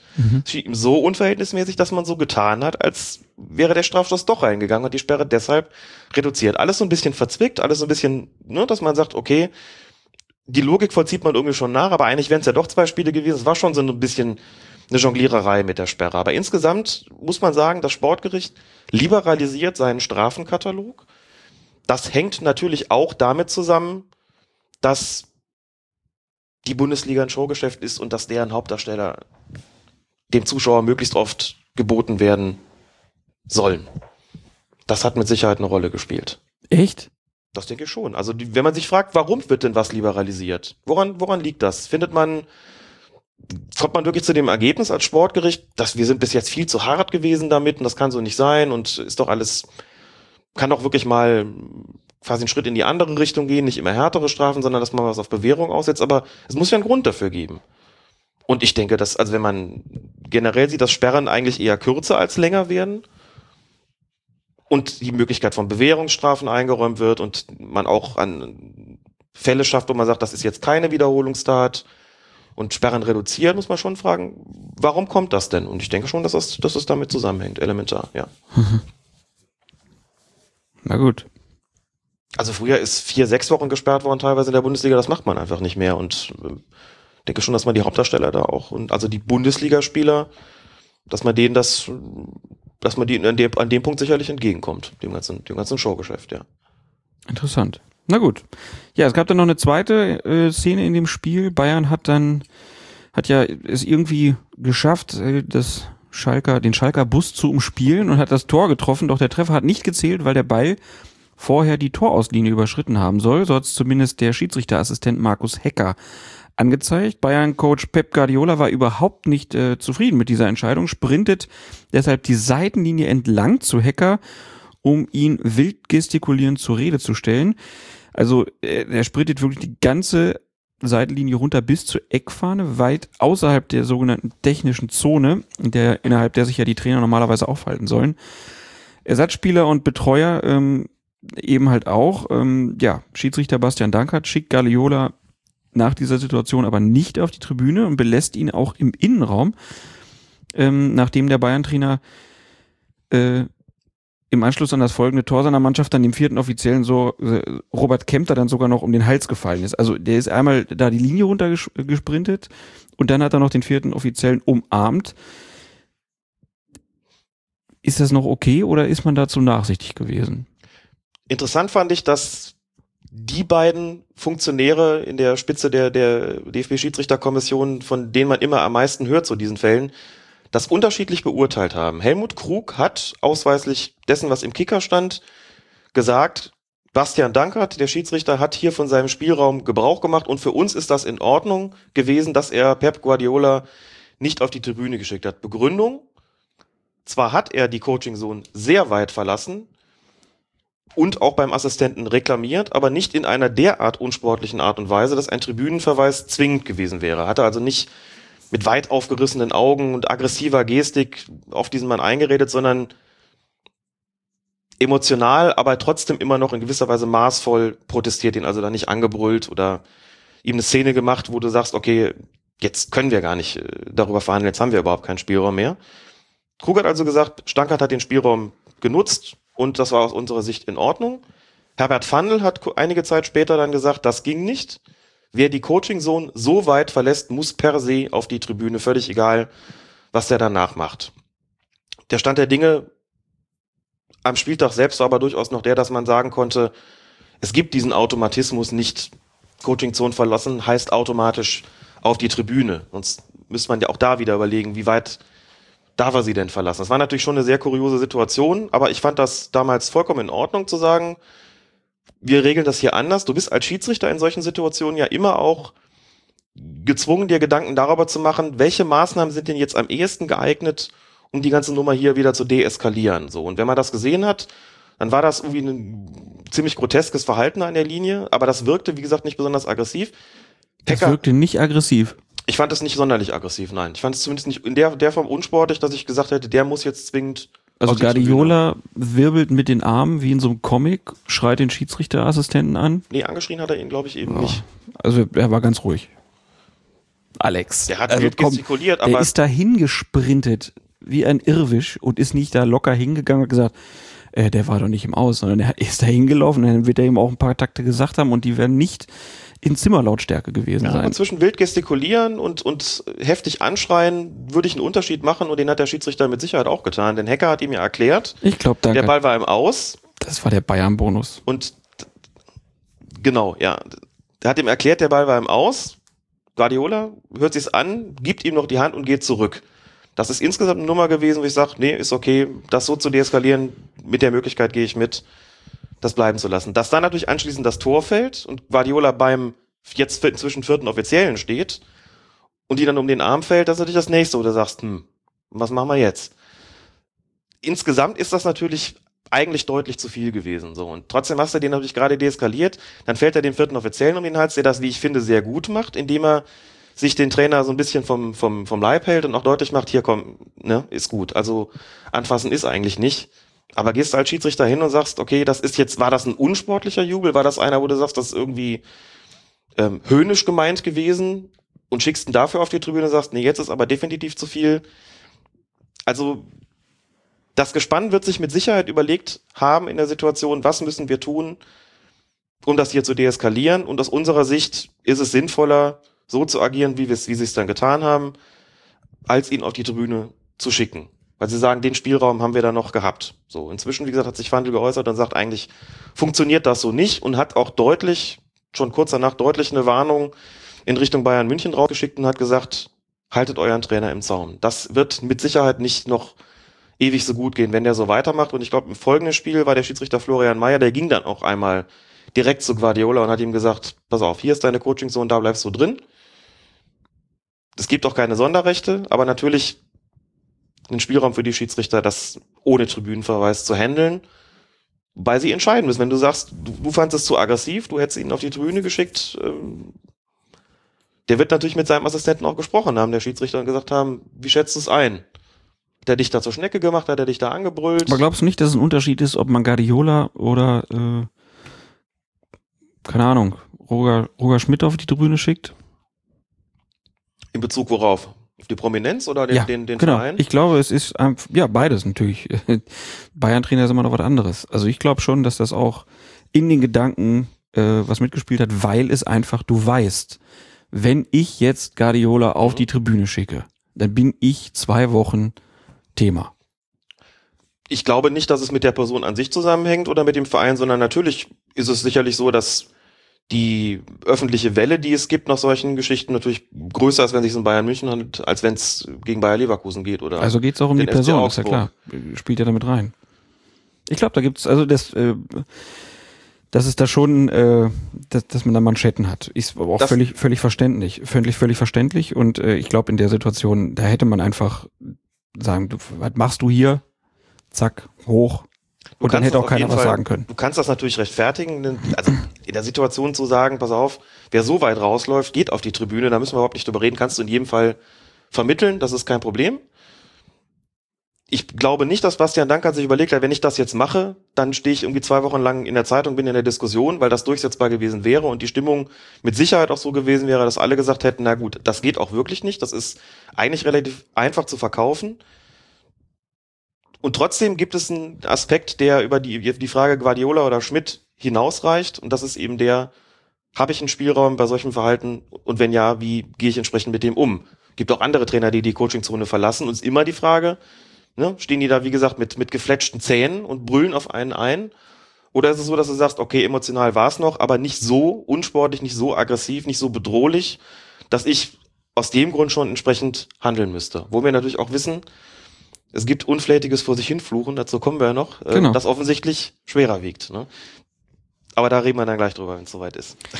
Genau, kommen wir erstmal nochmal zu Borussia Dortmund gegen den FC Augsburg. 63. Minute, Pierre-Emerick Aubameyang bricht plötzlich durch und wird vom Augsburger Christoph Janker kurz vor der Strafraumgrenze gefoult. Aubameyang unternimmt trotzdem noch einen Versuch weiterzuspielen, doch der Augsburger Torwart Alex Manninger kann klären.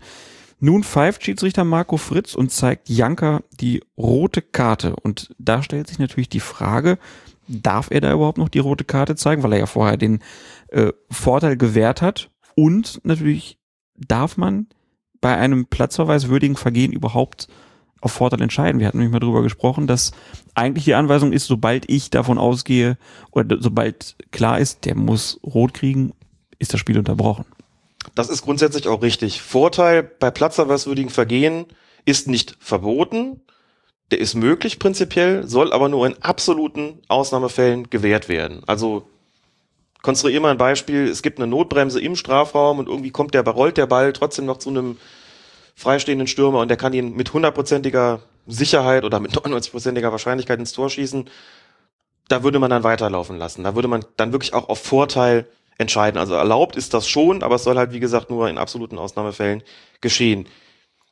Vorteil muss man nochmal dazu sagen, kann man gewähren innerhalb von, also man hat nach einem, dem ursprünglichen Vergehen zwei bis drei Sekunden Zeit, noch abzuwarten, ob sich ein Vorteil einstellt. Ist das der Fall? Wird dieser Vorteil gewährt? Dann wird also von dem, von der Spielstrafe, von dem Freistoß oder Strafstoß wird dann abgesehen. Ist das nicht der Fall? Kann ich immer noch nachträglich auf Freistoß oder Strafstoß entscheiden. So, was ist hier passiert? Hier muss man sagen, ist der Vorteil an sich noch nicht eingetreten gewesen, denn der wird gefault, Aubameyang, rappelt sich auf und jetzt vergeht, vergehen praktisch ja auch keine zwei bis drei Sekunden, sondern noch eigentlich noch mal deutlich weniger, wo der Schiedsrichter noch kurz abwartet, schafft er es noch, den Ball aufs Tor zu schaufeln oder nicht. Das heißt, der kam noch gar nicht zu dem Entschluss, entscheide ich hier auf Vorteil, ja oder nein. Das wäre der Fall gewesen, wenn der den jetzt aufgenommen hätte, Aubameyang, hätte den Torwart umkurvt und den Ball dann neben die Kiste gesetzt. Dann hätte man gesagt, okay, hier ist der Vorteil eingetreten. Einfach weil er schon wieder den Ball unter Kontrolle hat, den Torwart ausgespielt hat. Damit sagt man, hier liegt keine Beeinträchtigung mehr vor. Dann wäre keine rote Karte mehr möglich gewesen. Hier in dem konkreten Fall rappelt er sich kurz auf. Manninger ist da, kann sich den Ball nehmen, Vorteil noch gar nicht eingetreten. Mit anderen Worten, hier ist einfach nur kurz gezögert worden mit dem Pfiff und weiter nix.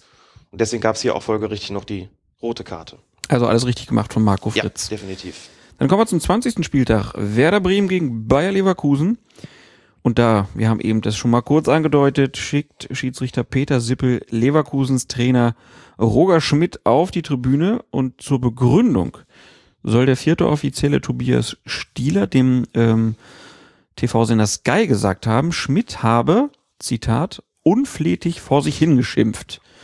Schmidt wunderte sich natürlich darüber und sagte, dass ich nicht vor mich hinfluchen darf, wusste ich jetzt auch nicht. Wie muss man sich jetzt dieses Delikt äh, vorstellen? Ähm, und wie ist hier deine Meinung? Ist das eine adäquate Entscheidung? Haben wir gehört, wie die Nummer ausgegangen ist mit Schmidt? Also es ist ermittelt worden gegen ihn, das weiß ich, aber hast du irgendeine Form von Urteil gehört? Ich habe versucht nachzuschauen, habe nichts gefunden bis jetzt. Nö, nee, die scheinen ja im Moment ein bisschen langsamer unterwegs zu sein. Äh, Ja, aber da gibt's normalerweise schon gewisse Fristen, die eingehalten werden sollen. Ich habe und der Kölner, der Kölner Platzsturm ist auch noch nicht verhandelt. Dauert alles das ist allerdings auch wieder wahr. Das stimmt. Ich hätte jetzt aber angenommen, dass bei, also ich weiß zumindest, dass bei Spielern, die gesperrt werden, gut, da sieht dieser auch nochmal anders aus, da muss es auf jeden Fall deutlich schneller Ja. gehen, weil ja klar sein muss, was ist jetzt mit denen. Genau. Ne? Wenn irgendein Einspruch existiert, musst du ja über den entscheiden. Bei Trainern ist das vielleicht nicht so äh, entscheidend. Ich weiß jetzt nicht, ob ich mir, ob ich daraus den Schluss ziehen soll, dass bei Schmidt irgendwie nichts mehr nachkommt, aber wart man das irgendwie nochmal ab. Kommt immer darauf an, was er jetzt gesagt hat. Ne? Wenn er jetzt vor sich hingebrüllt hat, dieser Ja, ja. Fabi, Schiedsrichter, Mhm. dann wäre es natürlich was, wo ich sage, okay, das ist eine Beleidigung. Wenn er aber jetzt nur vor sich hin irgendwelche Schimpfwörter gebrüllt hat, wild, Ja. dann sage ich, Ja. das ist Ich überzogen. finde, da ziehst du auch schon genau die richtige Grenze. Das ist ätzend, muss man sagen. Denn wenn ich gefragt werde, worin denn so der Unterschied besteht, sagen wir mal zwischen der Kreisliga B oder A und der Verbandsliga oder Oberliga, dann sage ich oft, ja, das ist schon niveauvoller, nicht nur im spielerischen Niveau, sondern auch vom Niveau, wie die Spieler sich dem Schiedsrichter gegenüber verhalten und die, wenn es dann darum geht, einen Schiedsrichter verbal anzugehen, sind sie oben auch deutlich geschickter. Dazu gehört es, dass man dann nicht so ausflippt, wie man das in der Kreisliga B vielleicht tut oder darunter, sondern dass man sagt, also Schiri, bis jetzt hast du gut gepfiffen, aber das war gerade wirklich scheiße. Wo du dann da stehst und denkst, wie gehe ich jetzt damit um? Was aber auch elementar dazugehört, deswegen hole ich gerade aus, ist dieses unflätig vor sich hinschimpfen, dieses Wegdrehen, sagen, jetzt hat er da schon wieder, das gibt's doch gar nicht, der Schiedsrichter. Mehr so zu sich selbst. Mhm. Aber so halblaut, dass irgendwo auch klar ist, der Schiedsrichter soll das noch mitbekommen, Vielleicht soll das der eine oder andere Mit Mitspieler mitbekommen, aber so ein, ah, das ist schwierig für einen Schiedsrichter da einzugreifen. Also du sagst, das, er hat es nicht direkt zu mir gesagt, er flucht ein bisschen vor sich hin, das wird ja irgendwo auch wohl noch erlaubt sein, so. Denkst du dir als Schiedsrichter durchaus auch, was mache ich? Wie gehe ich mit so einer Situation um? Wenn ich jetzt hingehe und sage, pass mal auf, das habe ich gehört, das will, ich, das will ich hier aber nicht hören von dir, hast du auch schon so wieder halb verloren. Sagt er, was habe ich denn gemacht? Ich habe doch gar nichts gesagt zu ihnen. Wird doch wohl noch ein bisschen vor mich hinschimpfen dürfen. Das ist schwierig für den Schiedsrichter und in der Tat kann man darüber diskutieren, wo verläuft die Grenze. Wenn er also wirklich beleidigend vor sich hin wird, aber so, dass es alle Beteiligten irgendwie noch mitbekommen, kann man in der Tat sagen, das geht zu weit, das, das darf man eigentlich nicht. Allerdings kann man auch sagen, es gibt einen Grundsatz für einen Schiedsrichter, der da grundsätzlich lautet, viel sehen, wenig hören. Ich habe schon versucht, nach dem Grundsatz immer zu verfahren, wenn ich was überhören kann, kann, dann überhöre ich es auch. Und das Können hing immer davon ab, wie wirkt sich das möglicherweise auch auf das Spiel aus. Ist das so eine Nummer, wo dann jemand kommt und sagt, sag mal, Schiri, äh, hast du das nicht mitgekriegt? Willst du das nicht ahnen, sowas? Das lässt du dir gefallen? Wenn so eine Nummer kommt, dann weißt du, dass du was falsch gemacht hast. Dann hättest du handeln müssen, denn dann ist offensichtlich, dass du vielleicht auch nicht willens bist, da durchzugreifen. Also was hier genau gefallen ist, weiß ich natürlich nicht. Unflätig vor sich hinstimmen. Schöne Formulierung auf jeden Ist Fall. auf jeden Fall eine, eine schöne Formulierung. Ich habe so ein bisschen den Eindruck, dass das doch möglicherweise eine Ecke zu dünnhäutig geworden ist, gewesen ist von Tobias Stieler. Allerdings ist mir der genaue Wortlaut auch nicht bekannt und wenn dem so sein sollte, wie du sagst, bist du vielleicht auch so äh, an der Grenze, wo man sagt, na gut, ich habe jetzt auch keinen Bock, dass der hier irgendwie Beleidigungen vor sich hin spricht, vor sich hin flucht, die aber doch geeignet sind, dass es eigentlich alle mitbekommen sollen. Vielleicht hat Roger Schmidt auch einfach Fußball-Tourette. Beim Fußball schimpfe ich auf einmal. Ja, kommen wir zur nächsten Partie. Mainz gegen Hertha. Loris Karius im Tor der Mainzer nimmt einen Rückpass seines Mitspielers Gonzalo Jara wenige Meter vor dem Tor äh, mit dem Fuß an und hält dann Ausschau nach einer Anspielstation, Anspielstation. Da sich jedoch niemand anbietet, zögert Karius mit dem Abspiel und scheint dabei nicht zu merken, dass der Hertaner Valentin Stocker seine Chance wittert und sich plötzlich nähert. So kommt's, wie es kommen muss. Ähm, als der Torwart ausholt, um den Ball abzuspielen, ist schon Stocker da, schnappt sich das Leder. Karius zieht durch und bringt den Berliner zu Fall und Schiedsrichter Dennis Eitekin entscheidet auf Strafstoß für die Gäste und zeigt dem Keeper zudem wegen einer Notbremse die rote Karte. Und spätestens seit dieser Szene haben wir es dann wieder, wir haben es eben schon angedeutet, mit einer Debatte zu tun über den Sinn und Unsinn der vermeintlichen Dreifachbestrafung. Jetzt darfst du zunächst einmal erklären, warum das denn überhaupt keine Dreifachbestrafung ist. Sag das doch nicht so genervt. Nein, überhaupt nicht. Ich, äh, also, alles gut. Nein, nein. Ich Also- war schon, ich war schon das, ähm, Ich, das ist nur, weil wir es jetzt schon so oft äh, besprochen haben irgendwie und ich immer denke, so, warum, warum kriegt eigentlich keiner mit? ja. Äh, Haben wir das schon so oft besprochen? gefühlt. Vielleicht kriege ich es auch nur bei Twitter immer so oft Ja. mit, dass das, Okay. das immer wieder, also wir haben ja auf jeden Fall schon mal über diesen Artikel ähm, von Herrn Ort gesprochen, der mal ganz klar das ausgelegt hat, warum der Begriff Dreifachbestrafung einfach Mhm. nicht so ganz richtig Genau, ist. nochmal in aller Kürze. Also wir reden über den Artikel des Sportrechtlers Jan F. Ort hier aus Köln. Selbst auch früher Schiedsrichter gewesen, der einfach mal deutlich gemacht hat, es kann von Dreifachbestrafung keine Rede sein, in aller Kürze. Auch wenn der Strafstoß so heißt, ist er eigentlich keine Strafe im juristischen Sinne, sondern eine Spielfortsetzung. sondern einfach eine Spielfortsetzung, die es immer geben muss, wenn das Spiel aus irgendeinem Grund unterbrochen werden muss. Sei es, weil der Ball jetzt ausgeflogen ist, sei es, weil es ein Foul gegeben hat oder ein Handspiel, was auch immer, dann muss es eine Spielfortsetzung geben. Und bei einem Vergehen im Strafraum gibt es anschließend einen Strafstoß, der eher deswegen so heißt, so argumentiert er, weil seine Wirkung ausfällt wie eine Strafe. Möglicherweise spielt das hier auch eine Rolle für diesen etwas unglücklichen Begriff Dreifachbestrafung. So. Er ist aber keine Strafe, er ist im Prinzip eine, ein Ausgleich, eine Kompensation für ein Vergehen, das vorher begangen worden ist und eben darüber hinaus eine Spielfortsetzung, aber keine Strafe im juristischen Sinne. Das fiele also schon mal weg. Was bleibt, ist die rote Karte, der Platzverweis nach der Notbremse. Ein Platzverweis, der deshalb ausgesprochen wird, weil der betreffende Spieler schwer gegen die Spielregelung und auch gegen Sinn und Geist der Regeln verstoßen hat, insoweit er mit unfairen Mitteln ein Tor, also das, worum es im Fußball geht, verhindert hat. Dafür muss er vom Platz, auch um dem seinen Mitspielern zu zeigen, das wird nicht geduldet. Und diese Sperre, die es hinterher gibt, ist, wenn man es so sieht, eigentlich, also Jan Ort hat das eine mehraktige Gesamtsanktion genannt. Er sagt, wenn ein Spieler eine rote Karte bekommt, wird er ausgeschlossen, und zwar vorübergehend ausgeschlossen, bis eine höhere Instanz, in dem Fall nicht der liebe Gott, sondern das Sportgericht, über diesen Platzverweis weiter entscheidet. Also vorübergehend ausgeschlossen bis zum endgültigen, bis zum endgültigen, der endgültigen Entscheidung über diesen Fall. Und er sagt mehraktige Gesamtsanktion, eben Platzverweis plus Sperre, und sagt, deswegen ist der Begriff Dreifachbestrafung eigentlich populistisch, eigentlich falsch. So. Aber unabhängig von dem Begriff kann man sich ja natürlich trotzdem die Frage stellen, die wird ja auch gestellt, soll das denn so bleiben? Oder könnte man es nicht so machen, dass man sagt, wenn es im Strafraum ist und es gibt dort ein, ein, ein, eine Torverhinderung oder die Verhinderung einer klaren Torchance, genügt es denn dann nicht, neben dem Strafstoß einfach die gelbe Karte zu zeigen? Das ist zum Beispiel eigentlich DFB-Position. Genau, so gab ja jetzt auch am äh, Wochenende Genau. die Tagung ähm, des International Football Association Boards, also dem Gremium äh, der obersten Regelhüter und dort ähm, äh, lehnte man den Vorschlag der FIFA, Notbremsen im Strafraum künftig nur noch mit Gelb statt mit Rot zu ahnden, zwar ab, aber man einigte sich auf den Vorschlag, die automatische Sperre nach Not Notbremsen in Zukunft entfallen zu lassen. Also die endgültige Entscheidung, die steht jetzt noch aus, das wird die FIFA dann abstimmen. Ähm, was hältst du denn von diesem Vorschlag, also dieser Neuregelung, dass halt die äh, Sanktionen da jetzt anders ausfallen muss und ähm, ja, warum aus deiner Sicht delegiert die IFAB das jetzt ab und beschließt es nicht direkt selbst? Ich fange einfach mal hinten an. Warum sie es nicht selbst beschlossen hat oder warum es es nicht selbst beschlossen hat, liegt schlicht daran, dass das International Football Football Association Board ist die, die Legislative des Weltfußballs. Das heißt, das IFAB kann Regeländerungen entscheiden. Sie hätten also quasi, sie hätten sagen können, für Notbremsen im Strafraum gibt es künftig nur noch eine gelbe Karte. Das wäre eine legislative Funktion. Die judikative Funktion, zu der auch die Sperren gehören, die judikative Funktion liegt beim Exekutivkomitee der FIFA.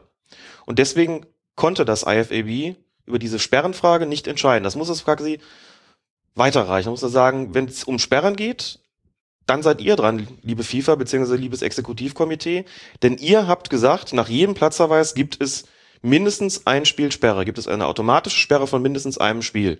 Das ist nicht unser Bereich, das finden wir vielleicht gut oder nicht, spielt aber keine Rolle, denn wir sind die Legislative und die Judikative, das seid ihr und ihr entscheidet, wie das mit den Sperren ist. Das heißt, wenn es hier einen Vorschlag gibt, die Sperre, die automatische Sperre abzuschaffen, ist das eine Geschichte, über die ihr entscheiden müsst. So, das einfach zum Verfahrenstechnischen. Und da kann man doch aber jetzt auch sagen, gucken wir uns den Fall Karius als Beispiel einfach mal Mhm. an, dass der hinterher nicht noch ein Spiel Sperre bekommt, wäre aus meiner Sicht okay. Stimme ich zu. Und wenn ich vorher schon gesagt habe, dass ich das nachvollziehbar finde, dass man diesen Strafrabatt gibt bei einem verwandelten Elfmeter, dass man also sagt, man geht von zwei Spiel auf ein Spielsperre zurück. Das geht ja schon in diese Richtung, dass man einfach sagt, äh, man guckt, dass man, gerade wenn der Strafstoß verwandelt worden ist, dass man dann möglichst kurz sperrt.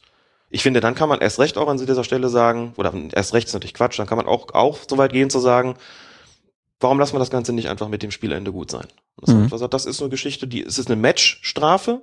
Ohnehin ist das ja ein Punkt, wo man sagt, warum sollte denn der nächste Gegner was davon haben? Man kann natürlich argumentieren, na gut, der Spieler gehört halt bestraft, dann soll er halt noch einmal zuschauen, wenn er sowas macht, klar. Immer so ein bisschen schwierig, gibt's auch nicht in allen Sportarten diese Sperre. Aber ich finde das eigentlich, genau wie du auch, eine gute Idee. Zu sagen, wir machen eine Matchstrafe draus und damit war's das. Und was hältst du von dem Vorschlag, dass man da jetzt nur noch eine gelbe Karte gibt? Das hätte ich nicht begrüßt. Ich hätte, ich finde das, so wie es hier geregelt ist, finde ich es vollkommen in Ordnung. Muss auch echt sagen, Warum? wenn einer, wenn einer eine klare Torchance verhindert, eine klare Torchance verhindert, ist das für mich ein Vergehen, das so stark gegen Sinn und Geist der Regeln verstößt, dass der Spieler dafür ausgeschlossen werden muss. Und ob das außerhalb des Strafraums ist oder innerhalb des Strafraums, finde ich ehrlich gesagt dabei unerheblich. Kannst ja auch äh, 18 Meter vor dem Tor, kannst ja auch eine, eine wunderbare, also kriegst denn den, der Freischuss ist natürlich nichts, das, der mit hoher, was mit hoher Wahrscheinlichkeit dann verwandelt wird, aber du kannst damit auch eine, eine klasse Torchance zunichte machen, dann sehe ich nicht ein. Warum es da, ähm, dafür gibt's dann rot den Strafraum gelb. Ich wüsste nicht warum. Der soll runter für das Vergehen. Und ihn zwingt ja auch keiner, das im Strafraum zu tun. Und wenn Herr Karius in dem Fall, wenn er nicht aufpasst, dass da einer kommt, dann muss er mit den Konsequenzen leben. Ich finde es richtig, einen Spieler für so ein Spiel vom Platz zu stellen, auch dann, wenn es im Strafraum ist. Und ich finde die Lösung, die jetzt offensichtlich bevorsteht, für den Fall, dass das Exekutivkomitee und dann später auch der FIFA-Kongress Ende Mai beschließen, dass sie das so machen, was ich für, also nach allem, was man weiß, ist das relativ wahrscheinlich, weil es eben viele auch wollen, dann finde ich das vom IFAB, ehrlich gesagt, eine sehr salomonische Lösung. Wir haben gesagt, okay, wir sehen ein, dass ihr das zu hart findet. Wir finden aber nicht, dass ein Spieler auf dem Platz bleiben soll, der ein Tor mit unfairen Mitteln verhindert, auch dann nicht, wenn es im Strafraum passiert ist. Aber wir können gerne darüber reden, dass er anschließend nicht gesperrt wird. Und das finde ich wunderbar. Das finde ich auch klug, ehrlich gesagt. Ne, ich denke auch, wenn, wenn du jetzt sagen würdest, es wird bei so Notbremsen im Strafraum nur noch gelb geben, dann wird das einfach auch dazu führen, dass es viel mehr Fouls in so Situationen gibt, wo ich als, halt als Abwehrspieler sehe, der haut ihn jetzt rein. Und wenn ich ihn jetzt umhaue, dann gibt's halt noch die Chance, dass mein Torwart den Elfmeter hält und ich fliege halt nicht vom Platz. Ja. Und Das ist doch doof. das, das ist, glaube ich, nicht im Sinne Ja. der Regeln. Das finde ich auch. Und so dieser, dieses Szenario, Torchance verhindert, Strafstoß gelb, Strafstoß verschossen, der bleibt drauf, das finde ich viel, viel unbefriedigender, als ich es problematisch finde, zu sagen, dass das irgendwie hart ist, einen Elfmeter zu kassieren, gehen wir mal von der Diskussion Strafe oder nicht ab, einen Elfmeter zu kassieren und eine rote Karte. Also ich finde schon, einer, der sowas macht, gehört dafür vom Platz und das muss auch dazu führen, dass die Mannschaft bis zum Schluss dann mit entsprechend einem Spieler weniger spielt. Das ist einfach, dafür ist es zu gravierend. Auch dann, wenn ich ihn nur am Trikot festhalte. Das Foul an sich ist ja dann nicht, nicht hart, aber das verhinderte Tor, das kann ich schon nachvollziehen, dass man sagt, das ist zu gravierend, als dass man sich darauf einließe, da nur noch gelb zu zeigen. Ich wundere mich auch eher über den DFB-Vorschlag, ehrlich gesagt, als über die Entscheidung des International Football Association Board. So, und jetzt haben wir noch diesen Begriff Dreifachbestrafung. Muss da jetzt was anderes in die Diskussion einführen, sonst wird der immer weiter benutzt. Vielleicht wird das ab Ende Mai nicht mehr. Du meinst, das, das erledigt sich von selbst. Naja, ab Ende, ab Ende, ja, sagen wir mal so, ab, wenn Ende Mai beschlossen wird, es gibt keine Sperre mehr, dann wird die Rede wahrscheinlich darauf kommen, dass es eine Doppelbestrafung ist. Ja. Denn es gibt ja einen Elfmeter und eine rote Karte. Die gibt es dann aber im Strafraum genauso wie außerhalb. Nur redet außerhalb des Strafraums komischerweise keiner von Doppelbestrafung, obwohl es einen Freistoß gibt, der genauso eine Spielfortsetzung ist wie ein Elfmeter. Aber sei es drum, wer dann noch der Meinung ist, Doppelbestrafung sei zu hart, der soll die Meinung weiter vertreten. Dürfte aber auch den meisten noch klar sein, jetzt wo das IFAB klar gesagt hat, das streichen wir nicht die rote Karte, wir sind aber bereit, die Sperre abzuschaffen, wird sich aller Voraussicht nach über die nächsten Jahre da nichts mehr tun. Und dann ist es oft auch so, dass die Diskussion dann auch mal zu Ende ist, weil man weiß, es bringt auch nichts mehr. Wenn man jetzt dauernd sagt, man findet es ungerecht. Mehraktige Gesamtsanktion. Mehr als ist doch ein tolles Wort, oder? Ja. Auf sowas kommen nur Juristen. Absolut. Mehraktige Gesamtsanktion. Es verbindet sich zu einer mehraktigen Gesamtsanktion. Ich finde, die mehraktige Ges- Gesamtaktion, äh, Sanktion ist unfair. Das, das klingt doch schon ganz anders als oh, die scheiß Dreifachbestrafung. Schön. Gut, ähm, wo wir aber jetzt kurz bei dieser IFAB-Tagung waren, ähm, gab es noch weitere Beschlüsse oder Empfehlungen? Es gab zum Beispiel den Beschluss, den nationalen Verbänden zu ermöglichen, in ihren Amateurspielklassen wieder Einwechslungen zuzulassen. Mhm. Das ist eine Sache, die wird in Deutschland schon seit längerer Zeit teilweise praktiziert. Das ist von Kreis zu Kreis und von Verband zu Verband unterschiedlich. Und, und von Liga zu Liga. Also ich weiß, hier in Köln ist es zum Beispiel so, dass in der Kreisliga D, also in der untersten Klasse, da kannst du wechseln, so viele willst. Genau. Eine Klasse drüber, in der C ist es meines Wissens nach noch nicht so. So ist es. Das ist der jetzige Stand der Dinge, wobei wieder Einwechslungen heißt, auch in der Kreisliga D in Köln, also der untersten Kreisliga, du darfst maximal dann 14 Spieler einsetzen, also drei Spieler zusätzlich, aber die dürfen untereinander immer wieder wechseln. Kein fliegenden Wechsel, muss schon ein Spiel unterbrochen sein, aber natürlich, ne, wenn die Nummer 10 raus ist, darf sie später dann wieder eingewechselt werden. Das finde ich eine gute Sache. Das ist jetzt, das ist ziemlich weitgehend, muss man sagen, weil das eigentlich bislang eine ziemlich heilige Kuh gewesen ist von Seiten der, des, des International Football Association Board. Auch wenn eben auf niedrigschwelliger Ebene oder auf, auf der untersten Amateurebene das hier und da schon praktiziert worden ist. Also du findest das gut? Im Jugendbereich schon. Du fandest es doch immer so wichtig, dass es von allen Klassen, von oben bis ja. unten, überall die gleichen Regeln gibt. Ich tue mich damit an sich auch schwer, weil ich denke, raus ist raus, so ist das im Fußball nochmal. Allerdings muss man zum, glaube ich, zweierlei dazu sagen. Das eine ist, dass ich im Jugendbereich sage, okay, das, die sind noch in der Ausbildung und man ermöglicht auch aus taktischen Gründen da gewisse Optionen, kann ich nachvollziehen. Und wenn es um den unterklassigen Amateurbereich geht, muss man vielleicht einfach auch sagen, da gibt's insgesamt weniger, weniger Spieler. Da hast du manchmal auch das Problem, dann verletzt sich noch einer und dann, dann hast du schon dreimal gewechselt und dann, klar, kannst du sagen, die müssen, die oben müssen sie auch in Unterzahl weiterspielen. Aber es ist manchmal schon frustrierend, in den unteren Ligen dann, dann sowas machen zu müssen, dass dann Spieler wieder eingewechselt werden können. Gerade in einem Bereich, wo es wirklich um den absoluten Jux und Dollerei geht. Das ist nämlich das Ding. Ich glaube, es geht halt in den unteren Klassen und auch es sollte im Jugendfußball in den allermeisten ja. Bereichen um den Spaß am Spiel gehen. Ja. Und ich fand es immer so blöd, wenn wir dann irgendwie 14 Leute waren oder so ja. und dann gibt's Leute, die durften dann 10 Minuten spielen oder so, weil mhm. man wusste, sie sind körperlich nicht so fit oder so oder können sie nicht so gut. So kannst du jetzt halt sagen, okay, spielt in der ersten Halbzeit eine Viertelstunde, in der zweiten Halbzeit nochmal 10 Minuten und bei bestimmten Spielständen ist es dann vielleicht sogar ganz egal. Dann kann man das ein bisschen durchwechseln. Und der zweite Punkt ist einfach, dass ich glaube, dass das auch dazu führt, dass es weniger Verletzungen gibt. Ja. Leuchtet Kannst eine kurze Pause machen. Mhm. Einmal für die Spieler selbst, die raus können. Und natürlich halt auch, also man kennt das ja, ab der, sagen wir mal, 60., 70. Minute sind einige dann schon einmal im Kopf zu erhitzt und die Beine werden schlapp. Und zum Ende des Spiels gibt's blöde Fouls, blöde Situationen, wo, wo dann auch Verletzungen kommen. Und dem kommt man einfach so ein bisschen entgegen, weil es geht in diesen Klassen halt um den Spaß am, am Spiel. Und ich glaube, da kannst du auch ein bisschen Luft rausnehmen. Das gibt auch dem Schiedsrichter vielleicht ab und zu mal die Möglichkeit, dass man einfach mal sagt, so, hier, euer Kollege da, ne, ich glaube, der braucht mal eine kleine Pause. Dann hat, du hast jetzt zwar nicht mehr die Möglichkeit zur Zeitstrafe, aber dann kann man das so regeln. Also es ist auch für Schiedsrichter, glaube ich, eine ganz gute Regelung, wenn man das auf, auf breitere Basis äh, ermöglicht. Finde ich einen extrem guten Punkt. Also man führt quasi die Zeitstrafe durch die Hintertür.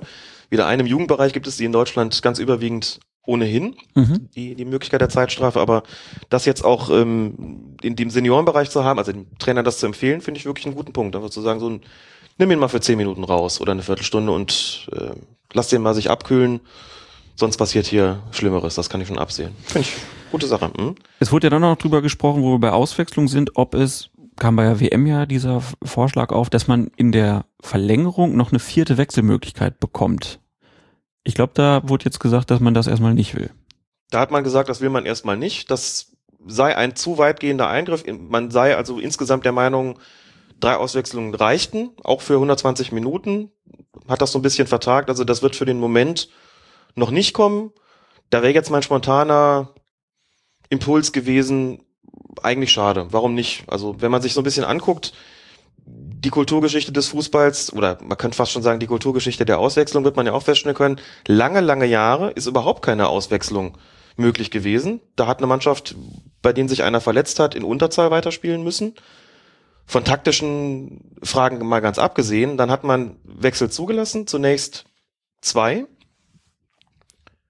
und auch da war es so, gedacht war das eigentlich, um den Mannschaften die Möglichkeit zu geben, im Falle von Verletzungen für Ersatz zu sorgen. Ging es gar nicht um Taktik. Da ging es ne? überhaupt nicht um Taktik. Das, das weiß man heute bloß kaum noch, weil es heute so selbstverständlich ist. Damals war das anders. Nur sind die Trainer relativ schnell drauf gekommen zu sagen, ja gut, wenn ich generell wechseln darf und keiner fragt, warum, dann mache ich das doch einfach und wechsle auch aus taktischen Gründen aus. Und zack, ist es ein Element gewesen, von dem man gesagt hat, das verändert jetzt natürlich den Fußball, ganz klar, aber warum denn nicht zum Positiven? So, und dann ist man irgendwann dazu übergegangen, da gab es eine 2 plus 1 Regelung, hieß zwei Feldspieler plus ein Torwart.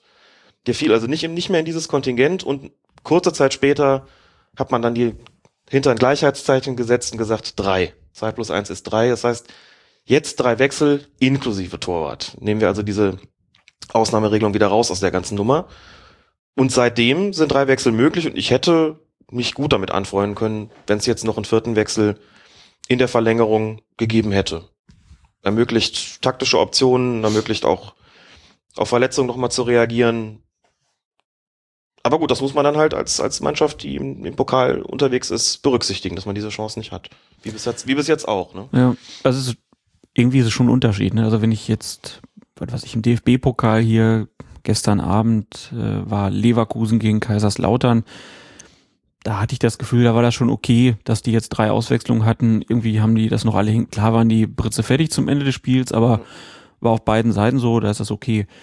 Das war in Brasilien irgendwie nochmal eine andere Nummer. Ja, ne? Durch die hohen Temperaturen hatte man schon bei einigen, also dass, dass Profisportler Krämpfe kriegen und so ist ja mittlerweile seltener geworden.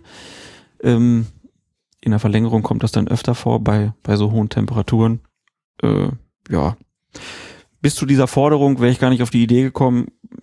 Ist mir ehrlich gesagt so ein bisschen egal, wie Ja. sie es machen. Und zuletzt war noch drüber gesprochen worden, Thema Videobeweis. Mhm. Es gibt ja gerade diesen Pilotversuch in den Niederlanden mit Oberschiedsrichter. Das ist erstmal auf unbestimmte Zeit verschoben worden. Hat man Begründung gesagt, fand ich schön. Da wurde ja dann gesagt, dass die Vertreter der äh, britischen Verbände, die hätten Zugang zu diesem Material bekommen und hätten sich das angucken können. Die äh, anderen Vertreter hätten das aber nicht so zu sehen bekommen. Deswegen wäre eine Entscheidung nicht möglich gewesen. Dann ist das so. Ja. Ich glaube auch, dass es einen gewissen Unwillen gibt, sich damit zu beschäftigen. Könnte ich mir vorstellen.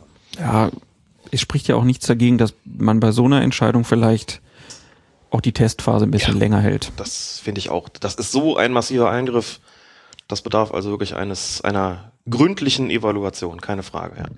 Kommen wir zum 21. Spieltag. Da spielte Bayer Leverkusen gegen den VfL Wolfsburg.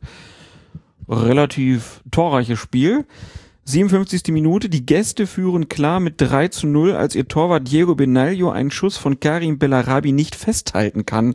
Ihm springt der Ball zwischen die Beine, dann geht er mit der Hand zum Ball, doch plötzlich kommt dann Heung-Min Son angelaufen und spitzelt den Ball ins Tor.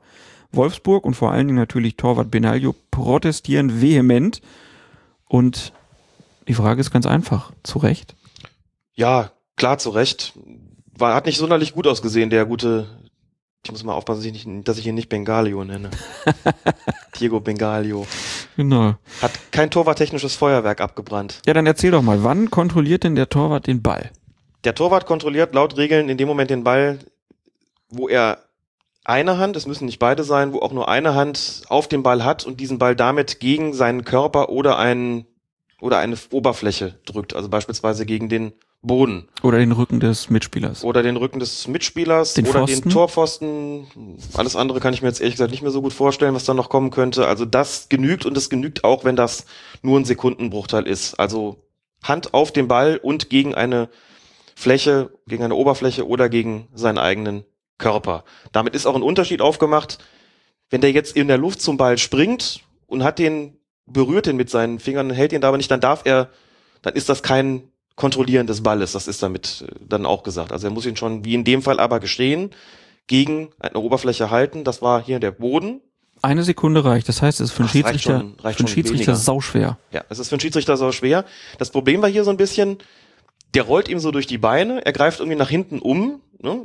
sieht nicht wirklich gut aus. Da draußen steht der Assistent und der Schiedsrichter konnte da, glaube ich, schon gar nicht mehr richtig sehen, wo ist der Ball eigentlich, weil er äh, so gestanden, dass er gar nicht sehen konnte, was hat Ben- Benaglio eigentlich dahinter gemacht. Der Ball dürfte für ihn verdeckt gewesen sein, aber es gibt auch noch einen Schiedsrichterassistenten draußen, der dann vielleicht die Sicht darauf hat. Und da geht das halt eben sehr schnell. Der rollt ihm durch die Beine, er greift irgendwie um, versucht den Ball zu kriegen. Son ist sehr schnell. Und in der, in dem Tempo, in dem diese ganze Aktion sich abgespielt hat, muss man sagen, Benaglio, das sieht man dann in der Zeitlupe, also mit Zeitlupenwissen, ist für den Bruchteil einer Sekunde am Ball und hält den Ball auch den Bruchteil einer Sekunde. Das heißt, der war eigentlich für Son nicht mehr spiegelbar. Das heißt auch, er hätte ihn nicht wegspitzeln dürfen und das wiederum heißt, das Tor hätte nicht zählen dürfen. Aber wie gesagt, so kurz, dass es mit bloßem Auge kaum zu erkennen war und das für den Schiedsrichter mit Sicherheit so ausgesehen hat, dass er den Ball eben nicht kontrolliert hat, dass er also frei und spielbar war und das Tor demnach zu geben war. Ganz einfach. Also hier ist es wirklich so, mit Zeitlupenwissen, jo, war falsch. Aus dem Tempo selbst heraus hätte ich gesagt, puh, also weiß ich auch nicht, was ich zu entscheiden habe. Das ging so schnell und das war so kurz vielleicht mit Hand da drauf, kann man nicht klar sehen und Bisschen kann man auch sagen, selbst schuld, Benaglio. und ein bisschen kann man auch sagen, wer selbst schuld, genau. Ja. Und im Endeffekt hat sich daraus dann ja nach diesem Tor ein super Spiel entwickelt und der Schiedsrichter war dann trotzdem nicht dran schuld. Äh, Das Wolfsburg dann Mhm. hat er dann trotzdem noch gewonnen. Also alles super gelaufen. Genau. Alle haben was davon gehabt. Genau, kommen wir zum 22. Spieltag. Ein gruseliges Fußballspiel am Freitagabend. VfB Stuttgart gegen Borussia Dortmund.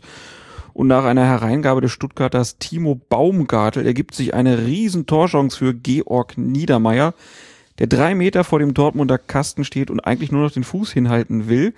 Doch Nuri Schein verhindert das durch einen, wenn auch nur leichten, aber es ist eben ein Kontakt. Niedermeyer fällt sehr theatralisch und Schiedsrichter Dennis Eitekin entscheidet auf Strafstoß. Zur allgemeinen Überraschung gibt es dann aber nicht einmal die gelbe, geschweige denn die rote Karte für Nuri Sahin. Warum? Was hast du gedacht, als du das gesehen hast? Ich hatte das Gefühl, der Eitekin wusste nicht, Ja. wer es war. Ja, ne? Also wir sind ja keine Lippenleser, aber ich habe es mir trotzdem nochmal angeguckt und es gibt so eine Nahaufnahme, so ein Close-up, wie das heute heißt, von Eitekin. Und wenn mich nicht alles täuscht, hat er zweimal gesagt, wer war's? Wer Mhm. war's? In seinem Mikrofon, damit zum Assistenten, was dann ein Indiz dafür wäre, in der Tat, dass er den Spieler aus den Augen verloren hat.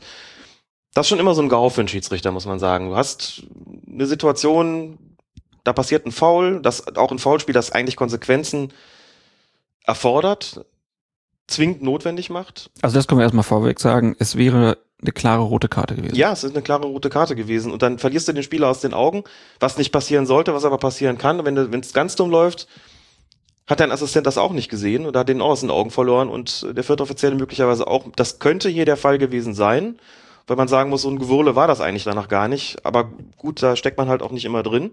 Also das wäre eine Option. Ähm, die andere Option wäre folgende. Es gab in der vergangenen Saison das Spiel Schalke-Gladbach oder Gladbach-Schalke, wo, ich glaube, Boateng war es, eine Flanke von außen erwartet, völlig blank steht vor dem Tor, gefault wird, dadurch den Ball nicht ins Tor schieben kann und Schiedsrichter war damals Felix Zweier, Schiedsrichter Zweier hat dafür nur eine gelbe Karte gegeben gegen den Gladbacher. Und alle haben sich gewundert und gesagt, äh, der steht doch frei vor der Kiste. Der muss ihn doch bloß noch reinschieben. Wieso gibt's dafür nur gelb? Und Helmut Krug hat das damals verteidigt, die Entscheidung, indem er gesagt hat, bei einer Flanke von außen ist noch keine klare Torchance gegeben. Da haben sich viele, darunter auch wir, uns gewundert und gesagt, was? Ja, okay, klar, hat er keine Ballkontrolle und natürlich kann er ihn theoretisch verfehlen, den Ball, oder kann ihn vorbeischießen. Aber ein Spieler, der mit, Wäre auch eine schöne Begründung. Der Niedermeyer hätte ihn noch niemals gemacht. der alte Holzfäller. Genau. Aber genauso kann natürlich ein Spieler, der den Ball am Fuß hat und auf den Torwart zu, zuläuft, den Ball theoretisch noch am Kasten Ja. vorbeisetzen. Also das kann für mich keine Begründung sein. Aber man kann die Möglichkeit nicht ausschließen, dass diese Begründung von Krug dafür gesorgt hat, dass in einer Situation, die vergleichbar ist, und das war sie tatsächlich, keine rote Karte gezeigt wird. Wobei gleich dazu kommen werden, dass es eben noch ein anderes Spiel an dem Spieltag gab, da wurde anders entschieden. Ich weiß nicht so genau, inwieweit die Begründung von Krug da eine Rolle gespielt hat. Bin absolut der Meinung, das ist das Verhindern einer klaren Torchance gewesen. Daran ändert sich auch nichts, dass auf der Linie, ich glaube, Piszczek war es und Weidenfeller noch gestanden haben. Klar haben die da gestanden, aber Niedermeyer, Niedermeyer steht zwei oder zweieinhalb Meter vor der Kiste. Und das ist damit auf jeden Fall eine glasklare Torchance. Natürlich kann der den theoretisch anschießen, aber wie gesagt, auch bei, ne, mit Bein am Fuß kann ja vieles passieren. Und dementsprechend hätte es hier rot geben müssen. Man sieht übrigens auch Schein deutlich an, dass er mit einer roten Karte rechnet. Da läuft noch ein Stuttgarter an ihm vorbei und ich bin mir ganz sicher, dass der gesagt hat, da hast aber Glück gehabt, Kollege. Und so wie Schein guckt ähm, und ihm hinterher schaut, siehst du, merkst du dem an, der ist einfach froh, davon gekommen zu sein. Ähm, Robin Dutt hat dann am Sky-Mikrofon gesagt, Eitekin habe ihm gesagt, das war keine klare Torchance. Kann ja auch sein, Also- aber ge gehen wir jetzt mal einfach äh, von dem Fall aus, er hat nicht gesehen, wer es war. Mhm. kein Vorwurf, sondern wenn das so wäre, dürfte das einem Schiedsrichter auf dem Niveau passieren? Ja, da sagt man natürlich normalerweise nein. Ja, was heißt normalerweise? Klare Kante jetzt hier. Darf das einem Bundesliga-Schiedsrichter passieren? Nein. Oder einem Gespann? Das kann passieren, aber es ist wirklich so, kann passieren, darf aber nicht. Denn das musst du schon klar festgestellt haben. Du hast ja auch das Foul wahrgenommen und auch wenn ich das erklären kann, wie sowas passiert und es mir selbst auch schon passiert ist, muss man wirklich sagen, das ist nicht nur der GAU, das ist auch eine Geschichte, wo man sagen muss, da hat dann irgendwas nicht gestimmt und das darf eigentlich nicht passieren, in der Tat. Ja, du sollst, darfst einen Spieler nicht aus den Augen verlieren. Man entwickelt auch Mechanismen, dass sowas nicht geschieht und vor allen Dingen ist es, und klar, also wenn du bei so einem Spiel Beobachter bist, habe ich auch manchmal in den Ama auch in den Amateurligen natürlich, äh, wo sie den, den Falschen dann schnappen, verwahren oder, oder es eine rote Karte gibt, da gehe ich hin und sage, Jungs, ihr seid zu dritt. Einer muss es sehen. Kann nicht sein, dass das gesamte Gespann, dass es dem gesamten Gespann durchgeht, wer das faul gemacht hat. Und Hätte kann, Eitekin denn eigentlich hingehen können und sagen, hier, äh, warst du's? Oder warst du's? das kann man theoretisch machen, aber was machst du denn dann? Ich meine, Ja gut, sind ja nur zehn Fragen, die du stellen kannst. Du kannst hingehen zu Schein und kannst sagen, warst du's? Und dann sagt er ja und dann fliegt er vom Platz. Also das macht natürlich kein Spieler. Na, Kann dir davon im Fall erzählen, von gibt einen dem, schönen Fairplay-Preis. Mhm. kann der von dem Schiedsrichterkollegen erzählen, ich nenne jetzt weder Name noch Klasse.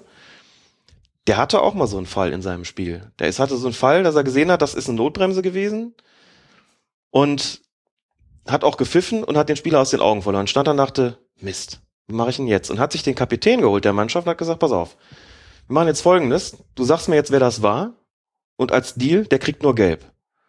Hat Der Kapitän gesagt, oh, okay, klingt nach einem fairen Deal, die Sache ist klar so, ne? Ähm, sagt er, ich muss, ich muss hier einen mir schnappen, aber der kriegt dann eben nur gelb. So, was ist passiert? Der Spielführer sagt, die fünf war's, was kriegt die fünf? Knallrot. Der hat gelogen. Der hat schlicht und ergreifend ein Übereinkommen gebrochen natürlich. Der hat gesagt, du schickst mir den, der kriegt nur gelb, und dann kommt der Spieler, kriegt rot. Gesagt, da draußen sitzt ein Beobachter, Mhm. und wenn ich jetzt gelb zeige, bin ich im Prinzip dran, denn gelb kannst du hier nicht zeigen, du musst ihn vom Platz stellen, dann schmeiß ich ihn auch vom Platz. Was hat der Captain gemacht? Ja, natürlich stinke sauer, hat gesagt, Schiri, warum reden wir hier? Warum, warum, das, was soll denn das so? Und äh, verständlicherweise. Also, Ja. ich erzähle das jetzt hier so, weil es Jahre später eine amüsante Geschichte ist, aber natürlich geht das, kannst du nicht machen. Du kannst den Deal schon nicht anbieten. Fiel, mir fiel es halt nur ein, weil du es gesagt hast. Du kannst den Deal schon nicht anbieten und wenn du es machst, musst du dich natürlich dran halten. Das geht nicht. Da müssen wir überhaupt nicht drüber reden. Aber er kann natürlich nachfragen, aber ist doch klar, dass bei einer Aktion, die einen Platzverweis nach sich zieht, da fragst du gar nicht erst, weil du sowieso keine vernünftige Antwort bekommst. Und dann bringst du den Spieler nicht in eine Situation und dich selber auch nicht, da dann entsprechend handeln zu müssen. Das äh, soll man ohnehin nur in absoluten Ausnahmefällen tun und wenn du eine entsprechende Antwort kriegst, musst du damit leben. So, dann sagen, ja, Schiri wissen wir auch nicht. So. Mhm. Ist doch klar, dass die das sagen, kann ich auch verstehen. Wo wir Eitekin hier gerade haben, wir haben eine Szene beim letzten Spieltag jetzt gar nicht besprochen, dieses späte Tor für Gladbach in der paar 90. Minute. Da gab es einen Freistoß für Gladbach auf der rechten Außenbahn, wo man hinterher sich gesagt hat, hat der Herr Gotta sich da nicht selbst in die Hacken getreten? Das war die Geschichte Beim Derby. Gladbach gegen Köln. Genau. Richtig. Kurz bevor die Malermeister auf den Platz gerannt sind. Genau. Rechte Außenbahn und da wurde dann gesagt, na der Herr Gotta, der hat sich doch selber getreten. Das hat der Schiedsrichterassistent angezeigt und auch da zunächst mal aus der Perspektive des Schiedsrichter bzw. Assistenten sag ich dir, von 100 Assistenten zeigen 98 einen Foul an, behaupte ich einfach mal. Mhm. Denn es kommt zu einem Zweikampf. Klar, der Assistent guckt auch von vorne drauf ne, und der vermeintlich faulende Spieler ist dahinter, aber du siehst, so wie der Rigotta da fällt, muss es eine Berührung gegeben haben. Eine Berührung kommt in der Regel nicht von dir selbst, sondern die kommt in der Regel von dem Gegenspieler. Wobei wir hier die Option gar nicht, und ich habe es mir wirklich dutzendfach angeschaut und kann immer noch zumindest nicht die Möglichkeit ausschließen, dass es einen ganz, ganz leichten Kontakt gegeben hat. Ich glaube, von Kevin Wimmer war es. Mhm. Einen ganz, ganz leichten Kontakt, der dann dazu geführt hat, dass der sich selbst in die Hacken gelaufen ist. Das kennst du ja auch, das Spielchen. Ne? Man läuft hinter einem anderen her, berührt ihn so ganz leicht, damit der mit der linken Hacke sich in die rechte tritt und anfängt zu stolpern. So in etwa könnte das abgelaufen sein und du weißt auch, wenn du in der Bewegung bist, braucht es nicht viel, um sowas herbeizuführen. Gab es gestern Abend auch hier bei äh, Dresden gegen Dortmund. Da ist Hummels auf der linken Seite und will den Ball zu seinem Torwart zurückspielen und da kommt ein ganz verunglückter Passball raus. Und dann läuft der Dresdner so aufs Tor zu und hinterher siehst du, wie Hummels durchdreht, Mhm. zum Schiedsrichter rennt, weil der halt auch irgendeinen Kontakt Okay. wahrscheinlich hatte und ist auch da, das hast du kaum gesehen. Man sieht sogar in der Zeitlupe, hast du es nicht gesehen, so richtig, ob der den getroffen hat oder nicht. Und beim Wimmer war es bei mir auch so, dass ich nicht hundertprozentig mhm. sicher war, dass er ihn gar nicht berührt hat. Hinterher in den Interviews sagt Wimmer, ich habe den auf gar keinen Fall berührt. Irgendwie glaube ich es ihm auch. Ähm, aber wie du schon sagst, ne, das war, war eine sehr, sehr schwer einzuschätzende Szene. Mit weil der, weil, weil der Blick von der Kamera auch wieder ein ganz anderer war als der, den der Assistent gerade drauf hat. Und das ist wichtig. Das ist ganz wichtig, versetz dich in den Schiedsrichter, in den Assistenten und dann von mir aus auch in den Kameramann und du kommst zu drei unterschiedlichen Ergebnissen. Ich bin mir nicht sicher, was da, was da gewesen ist. Ähm, ich wüsste jetzt nicht, warum Wimmer lügen sollte, aber wie gesagt, so genügt so ein leichter Kontakt. Und das Problem ist, dass sowas eben, wie du schon sagst, sehr, sehr schwer zu erkennen ist. Ich schließe auch nicht aus, dass der Rigotta da über seine eigenen Füße gestolpert ist, wobei ich das nicht für sonderlich wahrscheinlich halte, ehrlich gesagt. Aber sei es drum, gibt dann den Freistoß. Die Kölner wundern sich und dann hat das Ganze natürlich Folgen. Flanke kommt rein, das, es fällt das entscheidende Tor, kurz vor Schluss stehst du da und sagst, hm, und dann wegen so einer, wegen so einer Drecksentscheidung, auf Deutsch gesagt. Ähm, aber man geht, muss ja auch immer erklären, wie kann sowas zustande kommen.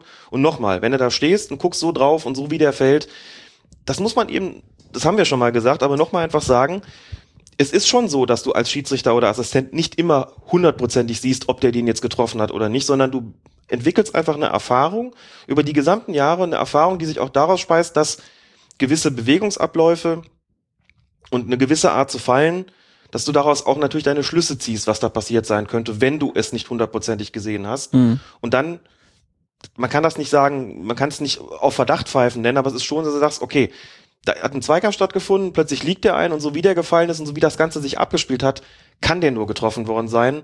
Du pfeifst dann deshalb den, den, den Freistoß und das ist so ein Fall gewesen. Das ist so ein Fall gewesen, wo dich der Protest der Spieler wahrscheinlich eher wundert. Du sagst, wieso meckern die denn hier? Für mich ist das klar. So wie der da hinfällt, ja. wird er doch nicht über die eigenen Füße gefallen sein.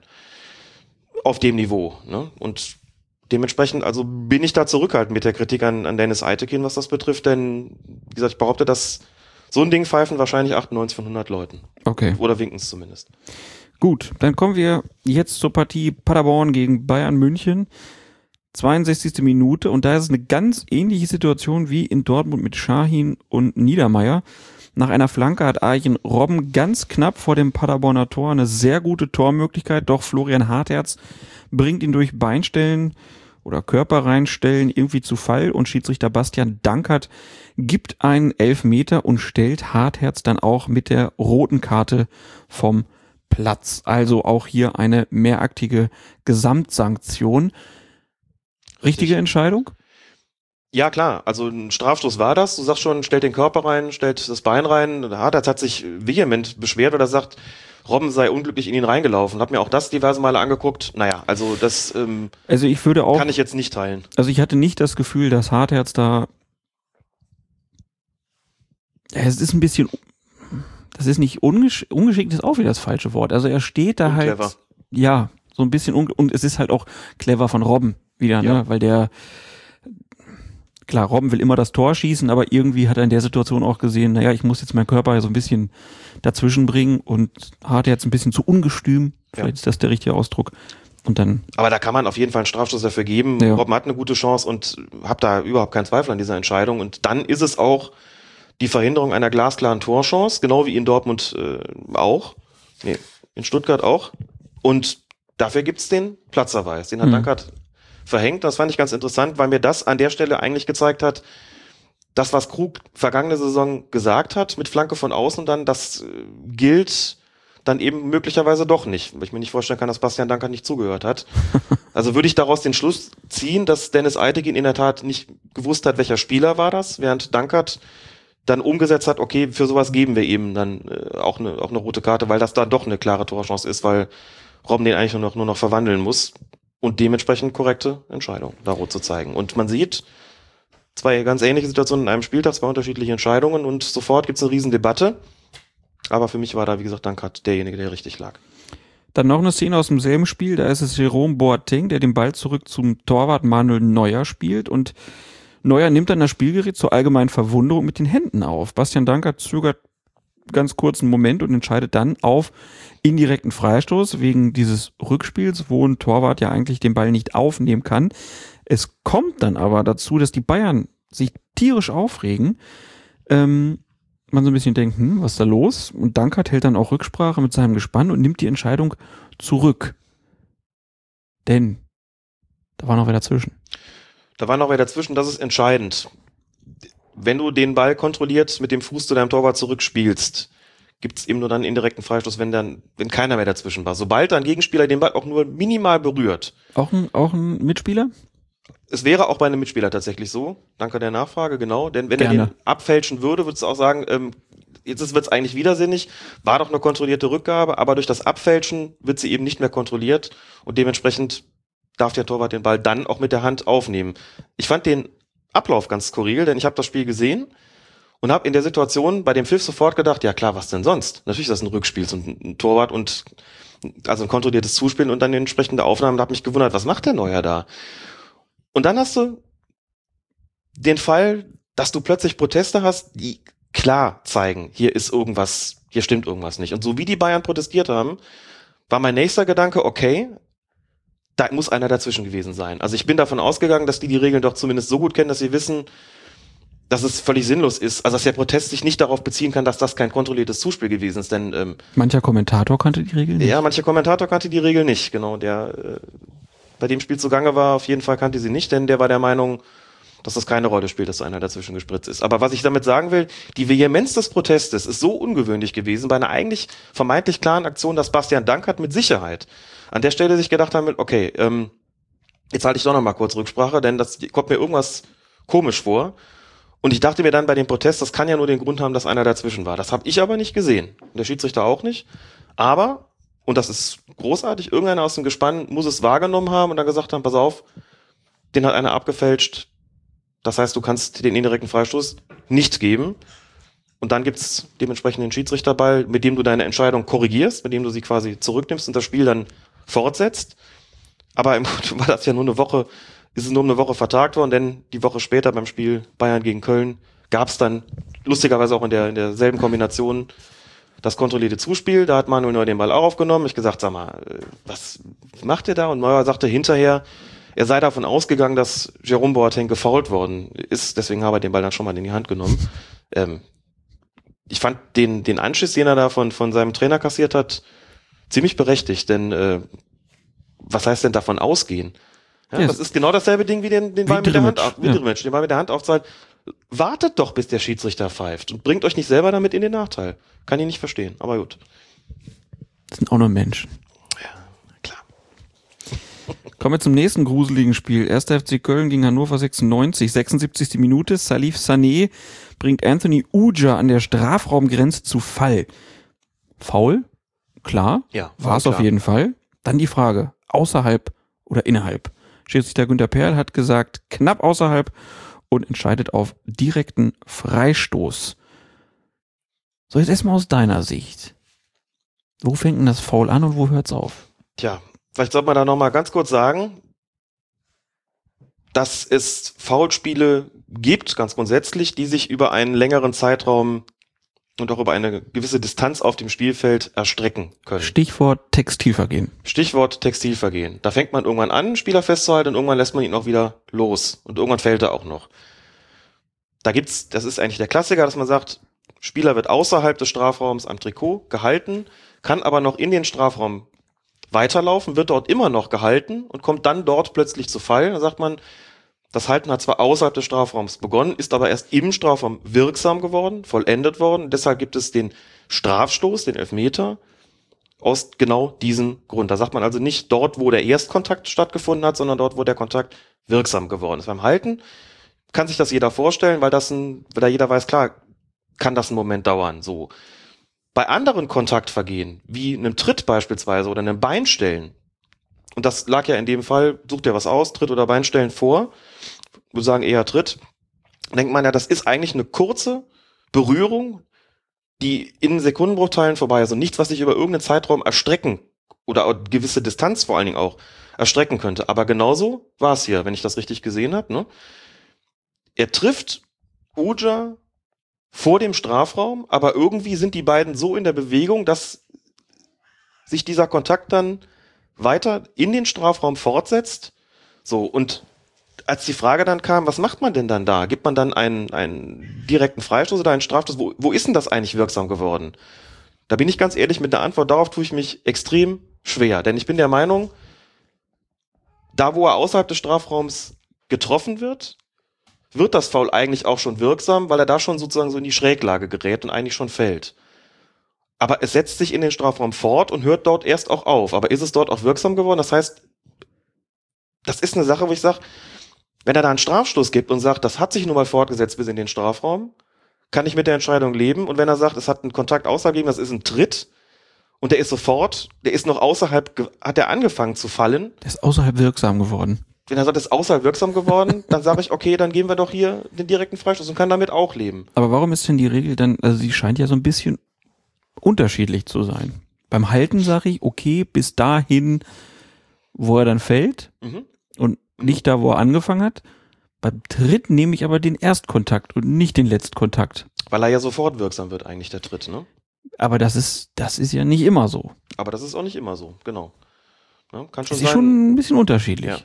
Also was natürlich nicht geht, wenn du getreten wirst und läufst dann noch zwei Schritte und fällst dann, dann äh, muss man sicherlich sagen, dann gibt es Ja. natürlich den Freistoß da, wo du zuerst getroffen worden bist. Das ist schon klar. Hier war es ja eine fließende Bewegung. Aber tatsächlich skurril, weil ich sowas bis jetzt nur vom Halten kan kannte und weil das so, so knapp gewesen ist und weil ich die Frage, wo es wirksam geworden ist, gar nicht klar beantworten kann, glaube ich, dass hier beide Entscheidungen möglich sind beziehungsweise gewesen wären, sowohl der direkte Freistoß, den es gab, als auch der Strafstoß, den es nicht gab. Ah, ich fand schon okay. Das kann ich mir vorstellen. Du warst im Stadion und Ja. wahrscheinlich froh, dass es nicht noch schlimmer gekommen ist, ne? So nämlich, obwohl Ziele hätte den ja natürlich gehalten. Haben sie auch alle gerufen im Stadion. Das ganze Stadion, andauernd. Was haben sie gerufen? Naja, die, ich habe erst gedacht, das wäre wegen des Schiedsrichters, ne, dass sie nicht so zufrieden sind, aber ich glaube, die haben alle Zieler, Ah. Zieler. Genau wie bei Spielen von Hertha BSC, ne?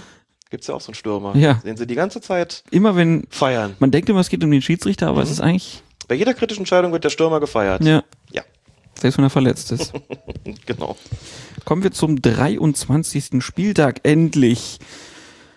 Und äh, kommen zu einem Torjubel, der für Diskussionen gesorgt hat. Pierre-Emerick Aubameyang bringt den BVB mit 1 zu 0 in Führung, sprintet dann hinter das Tor, nimmt dort einen Beutel auf und zieht zwei Masken hervor. Eine setzt er sich selbst auf, die andere gibt er Marco Reus. Und zusammen sind sie Batman und Robin. Und Schiedsrichter Felix Zweier zeigt dann Aubameyang die gelbe Karte. Jetzt steht in den Regeln, glaube ich, drin, sobald du dir irgendeine Maske aufsetzt, muss es gelb geben. Wir haben da auch bei Ja. Aubameyang schon mal drüber gesprochen. Ich glaube, Supercup war es. Mhm. Da hat er noch seine alte Spider-Man-Maske gehabt. genau. Und da gab es noch nicht mal gelb. Nein. Und das war falsch. Das war falsch. Schiedsrichter damals Peter Gagelmann hat die gelbe Karte nicht gezeigt. Warum auch immer. Denke aber, dass der DFB das damals Er hat nicht gewusst, wer es war. Unter der Maske hat er nicht erkannt. nicht erkannt, wer es war.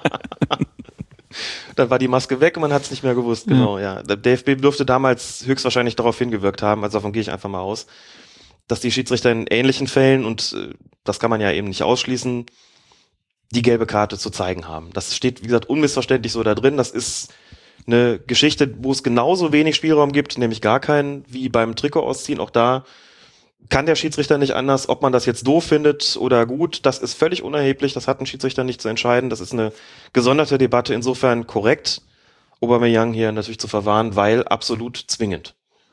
So, und jetzt gibt's aber nur eine gelbe Karte und nicht zwei. Die haben doch aber beide eine Maske aufgehabt. Warum, warum kriegen nicht beide eine gelbe Karte?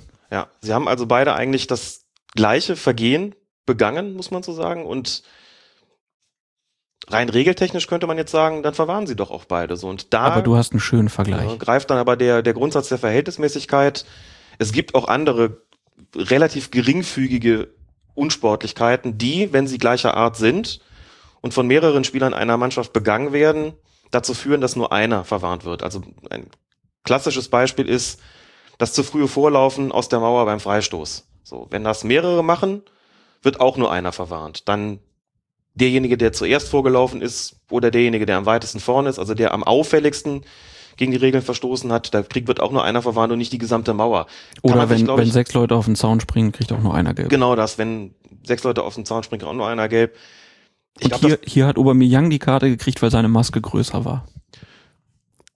ich denke, ja, er ist derjenige gewesen, der sich den Beutel geschnappt hat, der die, das rausgeholt hat, der die größere Maske hat, der das Tor geschossen hat. Das heißt, er hat hier als erster und auch als äh, Initiator und als auffälligster gegen die Spielregeln verstoßen. Deswegen ist vollkommen klar, dass man ihm die, die gelbe Karte zeigt und nicht Marco Reus.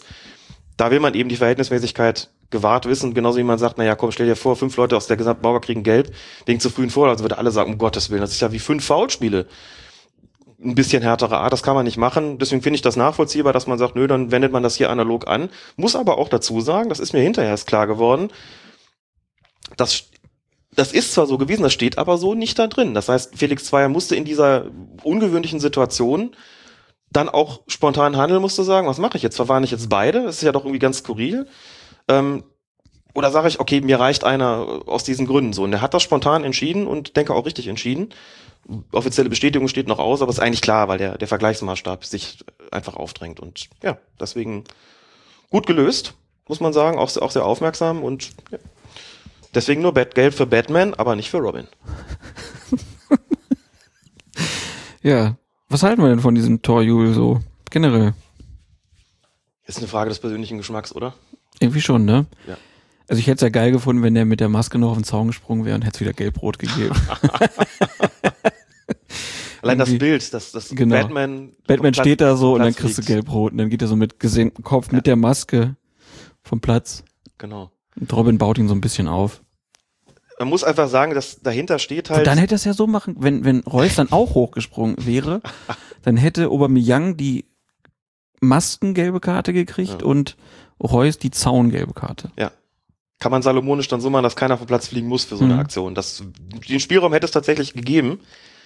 Dahinter steht in letzter Konsequenz die Ansicht der FIFA oder der Wunsch der FIFA, übertriebenen Torjubel mit einer Verwarnung zu bestrafen. Sprich eben Trikot aus, Maske auf und was auch immer. Also sagen soll, feiern ist vollkommen in Ordnung, aber das Ganze soll seine Grenzen haben und ich finde, es gibt das eine oder andere Argument dafür auch zu sagen, vielleicht setzt man auch mal eine Grenze, bevor das irgendwie, also ich, wie gesagt, finde es ja eine Frage des persönlichen Geschmacks. Klar ist doch, dass da spektakuläre Bilder dafür gibt und äh, dass man sagen kann, mein Gott, lass sie doch und was ist denn daran schlimm und haben sich die Schalke jetzt wirklich verhöhnt gefühlt dadurch und hat es denn besonders lange gedauert? Das kann man alles aus mit guten Gründen und aus gutem Gewissen verneinen, kann sagen, ist doch alles gut, aber ich kann es auch nachvollziehen zumindest, dass man sagt, muss doch eigentlich nicht sein, dass man, dass man äh, jetzt wirklich so ein, so ein ist auch irgendwie auch, auch so ein bisschen strange irgendwie. Muss, muss das wirklich sein, dass man das sowas macht? Kann das für übertrieben halten und jo, also Braucht man nicht jede mir ist Woche. es so ein ne? bisschen egal, ehrlich gesagt. So, ich hab, bin jetzt keiner, der vorsitzt und sich denkt, oh Gott, wie affig, und ich bin auch keiner, denkt, boah, wie originell, und denkt mal so, oh, ja, irgendwie, gut, muss das sein, aber weiß ich nicht, ob das da unbedingt gelb geben muss. Also vom, vom äh, regelphilosophischen Ansatz her, ne, dass ich sie von den Regeln her geben muss, ist klar. Gut.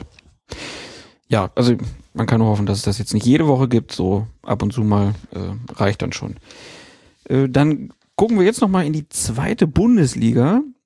Ähm, da geht's um eine Szene in der 16. Minute. Jetzt hast du hier geschrieben, der Paulianer Waldemar Sobota. Beim Spiel Fürth gegen, äh, Pauli gegen Fürth sollte man, Sankt Pauli, Entschuldigung, gegen Gräuter Fürth. Darf man das sagen? Paulianer? Sagt man das nicht so? Weiß ich nicht. Ich war jetzt unsicher. Ich dachte, wenn ich jetzt Hamburger schreibe, dann kriegen wir bestimmt auch aufs Dach. Ja, Weil es doch St. Pauli ist und nicht Hamburg. dann sagen wir einfach Paulinese? Paulina? Paulina, wie Paul. Colina, ne? Oh. Ja. ja, also, also der Spieler des Stadtteilvereins Waldemar Sobotta flankt von rechts nach innen. Der Fürther Benedikt Röcker wirft sich ihm entgegen und bekommt den Ball an den Ellbogen. Schiedsrichter Martin Petersen pfeift Strafstoß, nimmt die Entscheidung nach Rücksprache mit seinem Assistenten wieder zurück und gibt dann Eckstoß. Das ist wieder diese Situation, wo ein Schiedsrichter wirklich zu entscheiden hat, was hat er da jetzt gemacht? Mhm. Ist das eine fußballtypische Handlung gewesen? Hat er die Körperfläche vergrößert? Ist es Absicht? Genau. Das muss er entscheiden in dem Moment. Und um die Situation zu beurteilen, muss man sich, glaube ich, vergegenwärtigen nochmal, was da passiert ist. Es soll von außen eine Flanke kommen. Man sieht, dass Röcker mit einer flachen Flanke rechnet. Sieht man das daran, dass er einen Fuß, ein Bein rausstreckt, so wie um quasi die, den, die Flanke abzugrätschen. Das ähm, lässt der Rückschlüsse darauf zu, was er da erwartet hat. Das finde ich nicht ganz unwichtig, weil es jetzt nicht nur darum ging, sich irgendwie mit dem ganzen Körper und möglichst breit machen, da reinzuwerfen, sondern das war seine Absicht. So, und wenn du das aber machst, wenn du diese, diese Grätschbewegung machst, diesen, diesen Fuß vorstreckst, musst du natürlich auch mit deinen Armen irgendwas machen, um das Gleichgewicht zu halten. So, das, er grätscht da rein, da kommt die Flanke und er dreht sich so ein bisschen weg. Und mein Eindruck war, dass er den Arm einfach nur wegdreht, nicht um seine Körper, nicht um seine Körperfläche zu vergrößern, sondern auch so ein bisschen um das Gleichgewicht zu halten, dass hier also eine fußballtypische Handlung vorliegt. Er dreht den Kopf auch noch weg, sieht den Ball also in letzter Konsequenz dann gar nicht mehr genau kommen, sodass ich finde, dass insgesamt hier mehr Argumente dafür sprechen zu sagen, dass es kein absichtliches Handspiel gewesen, weil es keine absichtliche Vergrößerung der Körperfläche gewesen ist, sondern eine fußballtypische Handlung, die aus dieser Grätschbewegung heraus resultiert, die ihm nicht anzulasten ist würde deshalb sagen, Eckstoß, aber kein Strafstoß. Und so hat's ja dann der Schiedsrichter aber erstmal nicht gesehen. Genau. Aber es gibt natürlich da auch andere Meinungen, zum Beispiel vom Trainer von St. Pauli, Ewald Lien. Hören wir mal rein. Der war, der war nicht ganz so gut drauf. Zunächst mal, äh, zunächst mal ärgert es mich, dass, äh, dass wir, äh, dass wir, dass wir, äh, dass wir in der ersten Halbzeit äh, nicht, äh, nicht so äh, die Spielkontrolle bekommen haben, wie wir uns das gewünscht haben. Äh, Greuth äh, hat die, die für mich die Grenzen des Erlaubten immer wieder überschritten. Die haben super aggressiv gespielt, jeden Zweikampf äh, überhart äh, angegangen. Äh, und, das, und darauf waren wir, äh, das haben wir nicht in der gleichen Form gemacht. Und wenn umgekehrt äh, äh, wir nach vorne gespielt haben und, oder wir verteidigt haben, äh, dann, dann hat jeder von Greuth auf der Nase gelegen und, äh, und, der, und der Schiedsrichter hat jedes Freistoß, jeden Freistoß gepfiffen. Also erstmal ärgert es mich, dass wir in der ersten Halbzeit nicht diese, nicht diese gleiche Aggressivität an den Tag, Tag gelegt, gelegt haben wie in der zweiten Halbzeit. Zweite Halbzeit hatten wir die komplette Spielkontrolle und Greuth hat gar nichts mehr gemacht. Und das ist das eine. Und das zweite ärgert mich natürlich, dass wir hier im eigenen Stadion von einem Schiedsrichterteam äh, derartig vorgeführt werden. Sowas habe ich selten erlebt, muss ich ehrlich sagen. Äh, mit, einer, mit einer Arroganz, ohne mit der Wimper zu zucken. Äh, wir, haben, wir haben drei, vier gelbe Karten für den Gegner gehabt. Situationen, äh, erstmal die Elfmeter-Situation, wo du, die du geben kannst. Äh, wir haben das alles nochmal uns angeschaut, schon in der Halbzeit, die dann zurückgenommen wird. Dann gelbe Karten, jede Menge. Foulspiele, die, jedes Foulspiel, das gegen uns abgepfiffen wurde. Das hört sich jetzt wie rumweinen an, aber ich habe es selten erlebt, dass in, in unserem Stadion ein Schiedsrichterteam so einseitig quasi gegen uns äh, fast alle Situationen interpretiert äh, und gelbe Karten, die gegeben werden mussten, nicht ansatzweise, hat die nicht interessiert. Der Höhepunkt war noch am Ende, wie der, wie der 22er ausgewechselt wird. Der Linienrichter hebt die, äh, äh, der vierte Offizielle hebt die Tafel hoch und 22 macht einen Sprint zur anderen Seite. Er sieht das, ich mache ihn darauf aufmerksam, wieder eine Minute verloren. Also wenn wir hier sechs, sieben Minuten nachspielen, das wäre das Mindeste gewesen. Also wir sind vorgeführt worden, aber ich bin mit der Vorstellung äh, der, der Truppe in der zweiten Halbzeit sehr zufrieden. Ich denke, dass wir, äh, dass wir mindestens einen Punkt verdient gehabt hätten und das ist sehr, sehr schade, dass wir, dass wir dafür nicht belohnt wurden.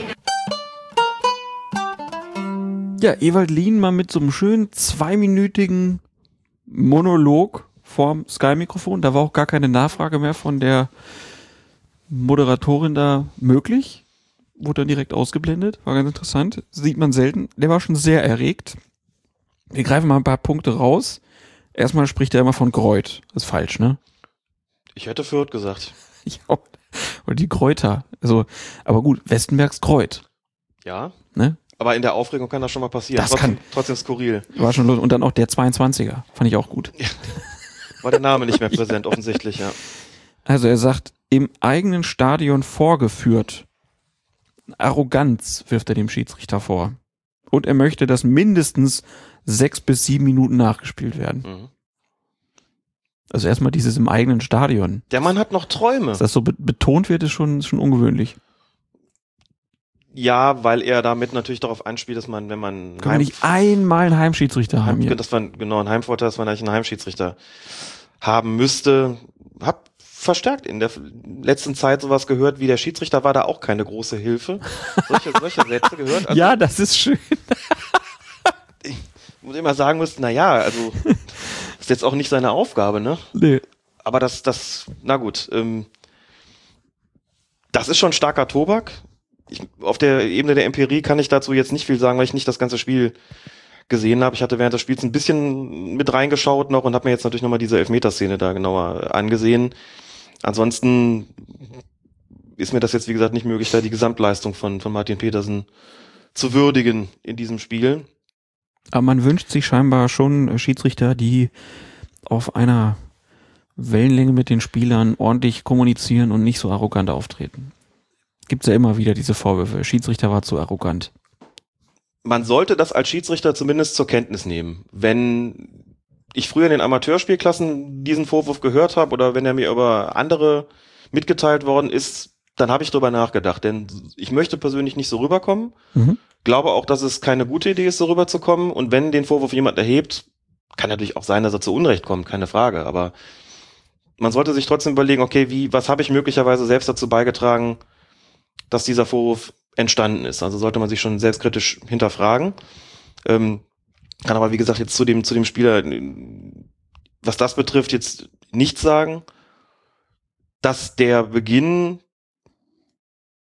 also ich war in der 16. Minute, dass das, dass das Spiel da nicht wirklich gut begonnen hat für den Schiedsrichter, darüber muss man, glaube ich, nicht reden. Also ich bin der Auffassung, und der DFB hat das übrigens auch inzwischen, weiß ich auch, dass es, äh, dass es da auch so gesehen wird, der DFB hat gesagt, die Entscheidung des Assistenten, diesen Strafstoß, also darauf hinzuwirken, dass dieser Strafstoß zurückgenommen wird, ist korrekt gewesen. Der DFB sagt also, die korrekte Entscheidung in dieser Situation war der Eckstoß, den der Assistent durchgesetzt hat gegen den Schiedsrichter, was heißt durchgesetzt, den er dem Schiedsrichter empfohlen hat, und der Schiedsrichter hat die Entscheidung dann zurückgenommen.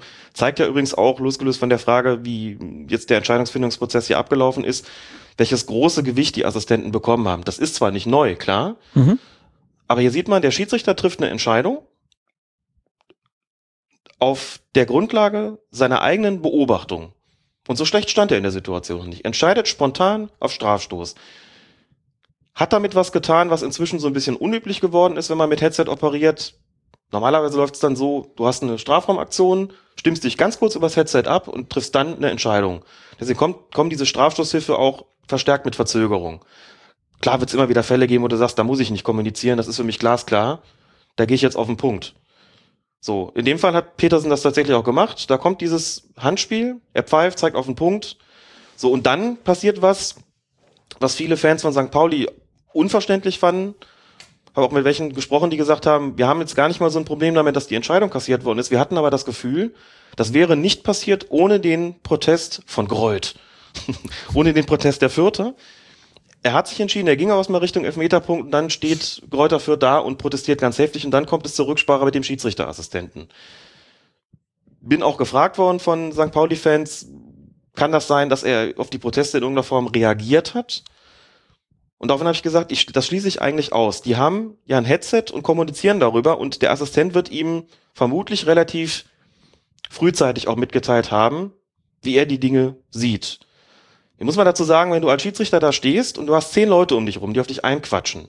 Also das, du verstehst zwar vielleicht noch, was da über dein Headset kommt, aber du hast im Grunde keine wirkliche Möglichkeit mehr mit deinem Assistenten zu kommunizieren, wegen der ganzen Schreierei. Und dann geht man eben doch raus. Dieses Rausgehen ist ja eigentlich nicht mehr nötig durch den Funkverkehr. Aber das zu tun, dann einfach mal einen Moment zu zweit zu haben, unter vier Augen, und man sagt, pass mal auf, jetzt lass mal den ganzen Pöbel mal, sag mir mal, was du wirklich von mir denkst. Dieser Moment gehört nur uns beiden. Dieser Moment gehört nur uns beiden und das ist da so gewesen.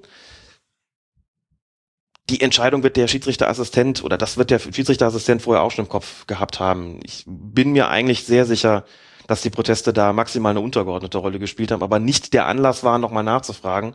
Das wäre auf jeden Fall sehr kurios, wenn dann plötzlich sich irgendeine Meinung verändert hätte, so nach dem Motto, ich habe so wahrgenommen, naja, aber jetzt, wenn zehn Leute protestieren, denke ich nochmal drüber nach und denke mir, oh, vielleicht haben sie doch recht.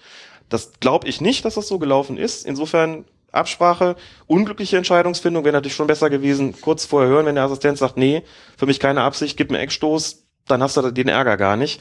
So gibst einen Strafstoß, nimmst ihn zurück, hast den Stress, und nach einer Viertelstunde schon, bist du schon in einem Modus, wo du denkst, boah, das hat aber suboptimal angefangen heute. So, und dann kommen noch zwei, drei andere Entscheidungen vielleicht dazu, die, die so ein bisschen krumm sind.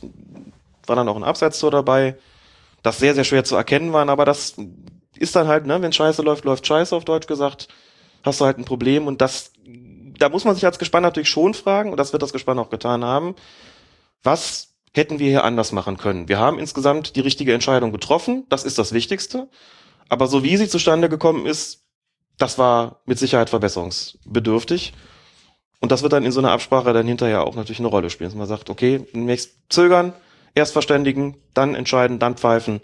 Da muss ich gar nichts zurücknehmen. Aber dass, wie gesagt, der Assistent so eine gesteigerte Stellung hat, wichtigere Stellung hat und hier so interveniert, dass der Schiedsrichter sagt, gut, dann nehme ich das zurück, weil du besser gestanden hast, was auch der Fall war. Das ist schon bemerkenswert. Er kann natürlich sagen, nee, ich bleibe bei meiner Entscheidung, ähm, lass mich davon jetzt nicht beeinflussen. Aber dass er das letztlich vom, vom Assistenten dann übernommen hat, war auf jeden Fall richtig. Im Zweifel für den Schiedsrichterassistenten. Im Zweifel für den Schiedsrichterassistenten. Gut, ähm, dann haben wir jetzt alle Szenen, die wir so rausgesucht haben über die letzten Wochen, mal besprochen und kommen jetzt nochmal zu einem kurzen O-Ton von Helmut Krug. Wollen wir den her? Der O-Ton von Helmut Krug ist, also gesprochen hat er ihn auf jeden Fall während des DFB-Schiedsrichtertrainingslagers in Mallorca oder Genau, auf Mallorca. ja. Ah, okay. Da hat er sich geäußert, nämlich unter anderem zum Dauerbrenner Handspiel. Und wenn einer weiß, worum es da geht, dann Helmut Krug. Dann Helmut Krug. Hören wir mal rein. Die entscheidende Frage bei der Beurteilung von Handspiel ist eben, ob Absicht vorliegt.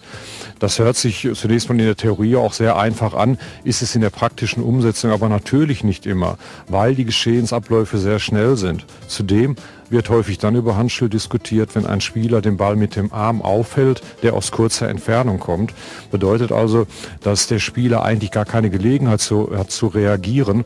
Und dann heißt es, der kann nicht reagieren und das kann auch keine Absicht sein. Aber es kann dennoch Absicht sein, denn es ist dann Absicht, wenn ein Spieler in einen Zweikampf geht und dies beispielsweise mit weit ausgebreiteten Armen tut, dann liegt dem Handspiel Absicht zugrunde, denn dann hält er möglicherweise den Schuss, die Flanke mit dem Arm auf und dann gibt es einen Strafstoß bzw. Freistoß. Das war Helmut Krug. Hat auf der DFB-Seite erklärt, wie das denn mit dem Handspiel ist. Nochmal kurz zusammengefasst mit Mambo-Kurt im Hintergrund. Schöne Musik. Ähm, ja, ich glaube, dazu brauchen wir jetzt gar nicht mehr großartig was sagen. Ähm, weil wir jetzt schon ja, fast zwei Stunden zwanzig haben, haben wir uns jetzt mal entschieden, die Fragen, die wir von euch bekommen haben in letzter Zeit mal hintanzustellen. Die gibt's dann in der nächsten Folge. Wir wollen uns aber jetzt nochmal mit einem Text auseinandersetzen, der auf Zeit Online erschienen ist und den sehr viele an uns herangetragen haben. Er trägt die Überschrift, wie Schiedsrichter verpfiffen werden und ist praktisch eine Sammlung von Vorwürfen gegen vor allen Dingen die Führung des Schiedsrichterwesens in Persona Helmut Krug, den wir gerade gehört haben, und äh, Herbert Fandl. Und äh, aus, aus deiner Sicht jetzt erstmal, als du es so gelesen hast, ist das stimmig, was da steht, oder hast du eher Probleme mit dem Text? Ich habe schon das eine oder andere Problem mit dem Text, muss ich sagen. Zunächst mal ist es ja immer wichtig, wenn man sowas liest, wenn da steht, wie Schiedsrichter verpfiffen werden, wie sie benachteiligt werden, wie sie schlechter geworden sind. So die Frage, wer sagt das denn? Wer beurteilt das im Einzelnen so? Und wenn man dann den, den Text liest, sieht man halt wenige namentlich genannte Zeugen, eigentlich nur zwei. Das eine ist der ehemalige FIFA-Schiedsrichter und ehemalige FIFA-Beobachter Dieter Pauli. Das andere ist der frühere Vorsitzende des DFB-Schiedsrichterausschusses, früher hieß der so und nicht Schiedsrichterkommission, der äh, frühere Vorsitzende des DFB-Schiedsrichterausschusses, Volker Roth, also der Vorgänger von Herbert Fandl. Genau. Pauli kennt man vielleicht auch noch bildlich von diesem berühmten Foto mit Toni Schumacher, wo Genau. sie voneinander standen, Nase an Nase. Und ähm, ja, Roth kennt man, sollten die älteren Hörer jetzt auch noch kennen, äh, war lange Zeit der höchste Schiedsrichterfunktionär in Deutschland. Und diese beiden werden namentlich zitiert vom Autor von Oliver Fritsch. Wo, wobei Roth halt gar nicht viel sagt. Er sagt eigentlich nur einen einzigen Satz. genau. Roth sagt den Satz, die Ignoranz, mit der mit menschlichen Schicksalen umgegangen wird, ist bemerkenswert. Das sagt er in die Richtung seiner Nachfolger Fandl und Krug. Genau. Und da geht's auch in dem Punkt dann erstmal darum, dass äh, vor allen Dingen äh, wohl Krug nach dem Suizidversuch von Baba Grafati ja, gehandelt haben soll, wie man äh, sich das vielleicht nicht wünscht. Da, da steht drin, er hätte sogar noch dafür plädiert, dass dieses Spiel angepfiffen wird, also dass die Assistenten, die ihren Kollegen da blutend im Badezimmer gefunden haben in dem Hotel, dass die sogar noch an der Linie stehen sollten, um dieses Spiel zu leiten. Ob das stimmt oder nicht, mhm. kann man kann man nicht sagen, das weil Krug und Fandel beide sich, das kann man auch mal sagen, nicht sich nicht geäußert haben gegenüber genau. Fritsch. Ja, sie haben sich nicht geäußert, das ist natürlich ihr gutes Recht. Ansonsten muss man aber sagen, wenn hier Vorwürfe erhoben werden und man beruft sich auf Leute, dann ist es halt immer schwierig, dass sich da richtig ein Bild davon zu machen, wenn die Leute nicht namentlich genannt werden. Also namentlich genannt werden, wie gesagt, zwei. Ansonsten ist oft die Rede von einem Beobachter, einem Schiedsrichterassistenten, einem, der Schiedsrichter gut kennt, einem sowieso und einem sowieso. Das heißt, man hat ständig, bleibt zum Unbestimmten, weil die Leute nicht offen reden wollen oder auch vielleicht auch nicht offen reden können, das mag schon sein. Aber das macht es natürlich sehr schwierig, das nachzuvollziehen, wenn man das dann sieht und dann werden Vorwürfe erhoben und aus der Anonymität heraus bekommt das für mich schon nochmal eine andere Qualität und bei denen, die namentlich zitiert sind, habe ich auch so ein bisschen meine, meine Bauchschmerzen. Also man muss zu Volker Roth beispielsweise sagen, äh, hast du schon gesagt, der frühere höhere höchste Schiedsrichterfunktionär, Oliver Fritsch stellt Volker Roth vor unter anderem mit den Worten, wenn, wenn seine Schiedsrichter mal wieder einen Spieler zu Unrecht vom Platz gestellt hatten, erhielt Roth böse Briefe von Managern und Präsidenten. Er schmiss sie immer weg, Kritik an seinen Leuten ließ er nicht zu, das durften nur er und seine Mitarbeiter. Darüber meckerten zwar die Vereine und Journalisten, aber seine Zöglinge fühlten sich beschützt. Roth konnte hart sein, hatte aber eine väterliche Art. Es ist erstaunlich, wenn man eine gewisse wenn man mehr Liberalität im Schiedsrichterwesen einfordert, dass man das dann so positiv hinstellt, muss, muss ich sagen. Und väterliche Art. Also ob, ob Oliver Fritsch das damals so gut gefunden hätte, wenn das ja. sein äh, möglicher Gesprächspartner gewesen wäre, kann man zweifeln, meinst du? Kann man bezweifeln. Das würde ich ihn zumindest an der Stelle gerne fragen. Man kann es auch sagen, man kann väterliche Art sagen. Man kann auch Gutsherrenart sagen. Das ist der Begriff, den ich wesentlich häufiger, häufiger im Zusammenhang mit Volker Roth gehört habe. Okay und auch durchaus weiß, mich durchaus noch an seine Amtsführung erinnern kann, die autoritär zu nennen noch eine Untertreibung wäre. Auch den Schiedsrichtern selbst gegenüber, dass wenn hier steht, sie fühlten sich beschützt, das war nun auch nicht bei jedem so, muss man sagen. Und man darf nicht vergessen, dass es zwei Geschichten gegeben hat, die in die Amtszeit von Volker Roth gefallen sind, die man nicht vernachlässigen sollte, wenn man über diese Periode spricht. Das ist der Fall Heutzer gewesen mhm. und es ist die Kempter-Amarell-Affäre gewesen ja, die beiden größten Schiedsrichter-Skandale, die wir hier in Deutschland hatten. Genau, so. Und ich sag mal vorsichtig, die Form von Krisenmanagement, die es damals gab, unter der Leitung von Volker Roth war suboptimal. Mhm. Das ist ja nun mit zu berücksichtigen, wenn es auch darum geht, sich die Frage zu stellen, was haben wir eigentlich heute? Und ich glaube, dass das Krug und Fandel ähm, bereit sind, sich einer, sich einer Kritik zu stellen. Die, die Frage ist natürlich immer so. Ja gut, in dem Fall jetzt leider nicht. In dem Fall jetzt selber nicht, natürlich, aber was auch nicht, wie er entsprechend an sie herangetreten ist, ähm, aber man muss ja auch sehen, wie, was, was haben wir heute für einen Zustand und wie ist es damals gewesen? Also es ist schon schwierig. Klar, Dieter Pauli ist vorzeitig von seinem Posten als Beobachter international entbunden worden, hat auch einen ziemlich dicken Hals auf den DFB. Das mag vielleicht auch dazu geführt haben, dass er an der einen oder anderen Stelle besonders deutlich geworden ist. Und wie gesagt, ansonsten werden hier oft, werden hier einfach Vorwürfe dann, dann erhoben, wo ich es wirklich schwierig finde, nachzuvollziehen, von wem kommen die, was habe ich davon zu halten. Angesichts der Tatsache, dass sie namentlich nicht, nicht bestimmbar sind einfach. Und das äh, ist schon, schon wirklich ein Problem. Dann lass uns trotzdem aber mal einmal in diese, in diese Vorwürfe reingucken. Also, zitiere mal kurz aus dem Text. Äh, man hört schwere Vorwürfe, zum Beispiel aus DFB-Kreisen, das Schiedsrichterwesen sei von Gehorsam und Günstlingswirtschaft geprägt. Fandel und Krug beförderten nach Sympathie, hätten kein Mitgefühl, sicherten ihre Macht, indem sie Schiris zu Duckmäusern machten und verwirrten sie und alle anderen mit fraglichen Regelauslegungen. Dazu steht hier dann noch äh, weiter im Text, die beiden würden teilweise die Beobachtungsnoten, die, ja, die Beobachter, die im Stadion sind, gegeben hätten, am TV-Gerät ändern. Ist sowas vorstellbar? Und was meinst du damit, äh, oder was meinst du dazu, zu diesem Vorwurf, dass es hier um Gehorsam und Günstlingswirtschaft geht? Also zunächst mal wundert mich das auch, dass es äh, an der Stelle kommt. bei Manfred Ammerel, dem inzwischen verstorbenen ähm, frühere Mitglied des DFB-Schiedsrichterausschusses, auch unter Volker Roth, war es nachweislich so, dass er Beobachtungsbögen verfasst hat, wo zwar noch eine Note stand, aber überhaupt kein Text mehr, also die Note überhaupt nicht mehr begründet worden ist. Okay. Und dass er dieses Beobachtungswesen auch ziemlich in Eigenregie unternommen hat und also diese Kempter Ammerel Geschichte damals basierte ja nicht zuletzt auch darauf, dass da eine Form von Abhängigkeit entstanden ist. Eine Abhängigkeit des Schiedsrichters Michael Kempter von, vom Schiedsrichterfunktionär Manfred Ammerel, wo man hinterher gesagt hat, wir müssen dafür sorgen, dass das so nicht nochmal passiert. Das heißt, das Ganze muss transparenter werden. Also ich sage das deswegen, weil gerade diese, dieser Fall Ammerel und nochmal, das ist derjenige, der ist unter Volker Roth, der jetzt als Kronzeuge herangezogen wird, aktiv gewesen. Klar, immer schwierig, der lebt jetzt nicht mehr, aber man, man kennt die Vorwürfe. Und dazu gehörte auch dieses völlig intransparente Beobachtungswesen, die Korrektur von Beobachtungsbögen durch Manfred Ammerel, die Vergabe von Noten ohne jegliche Begründung und so weiter und so fort.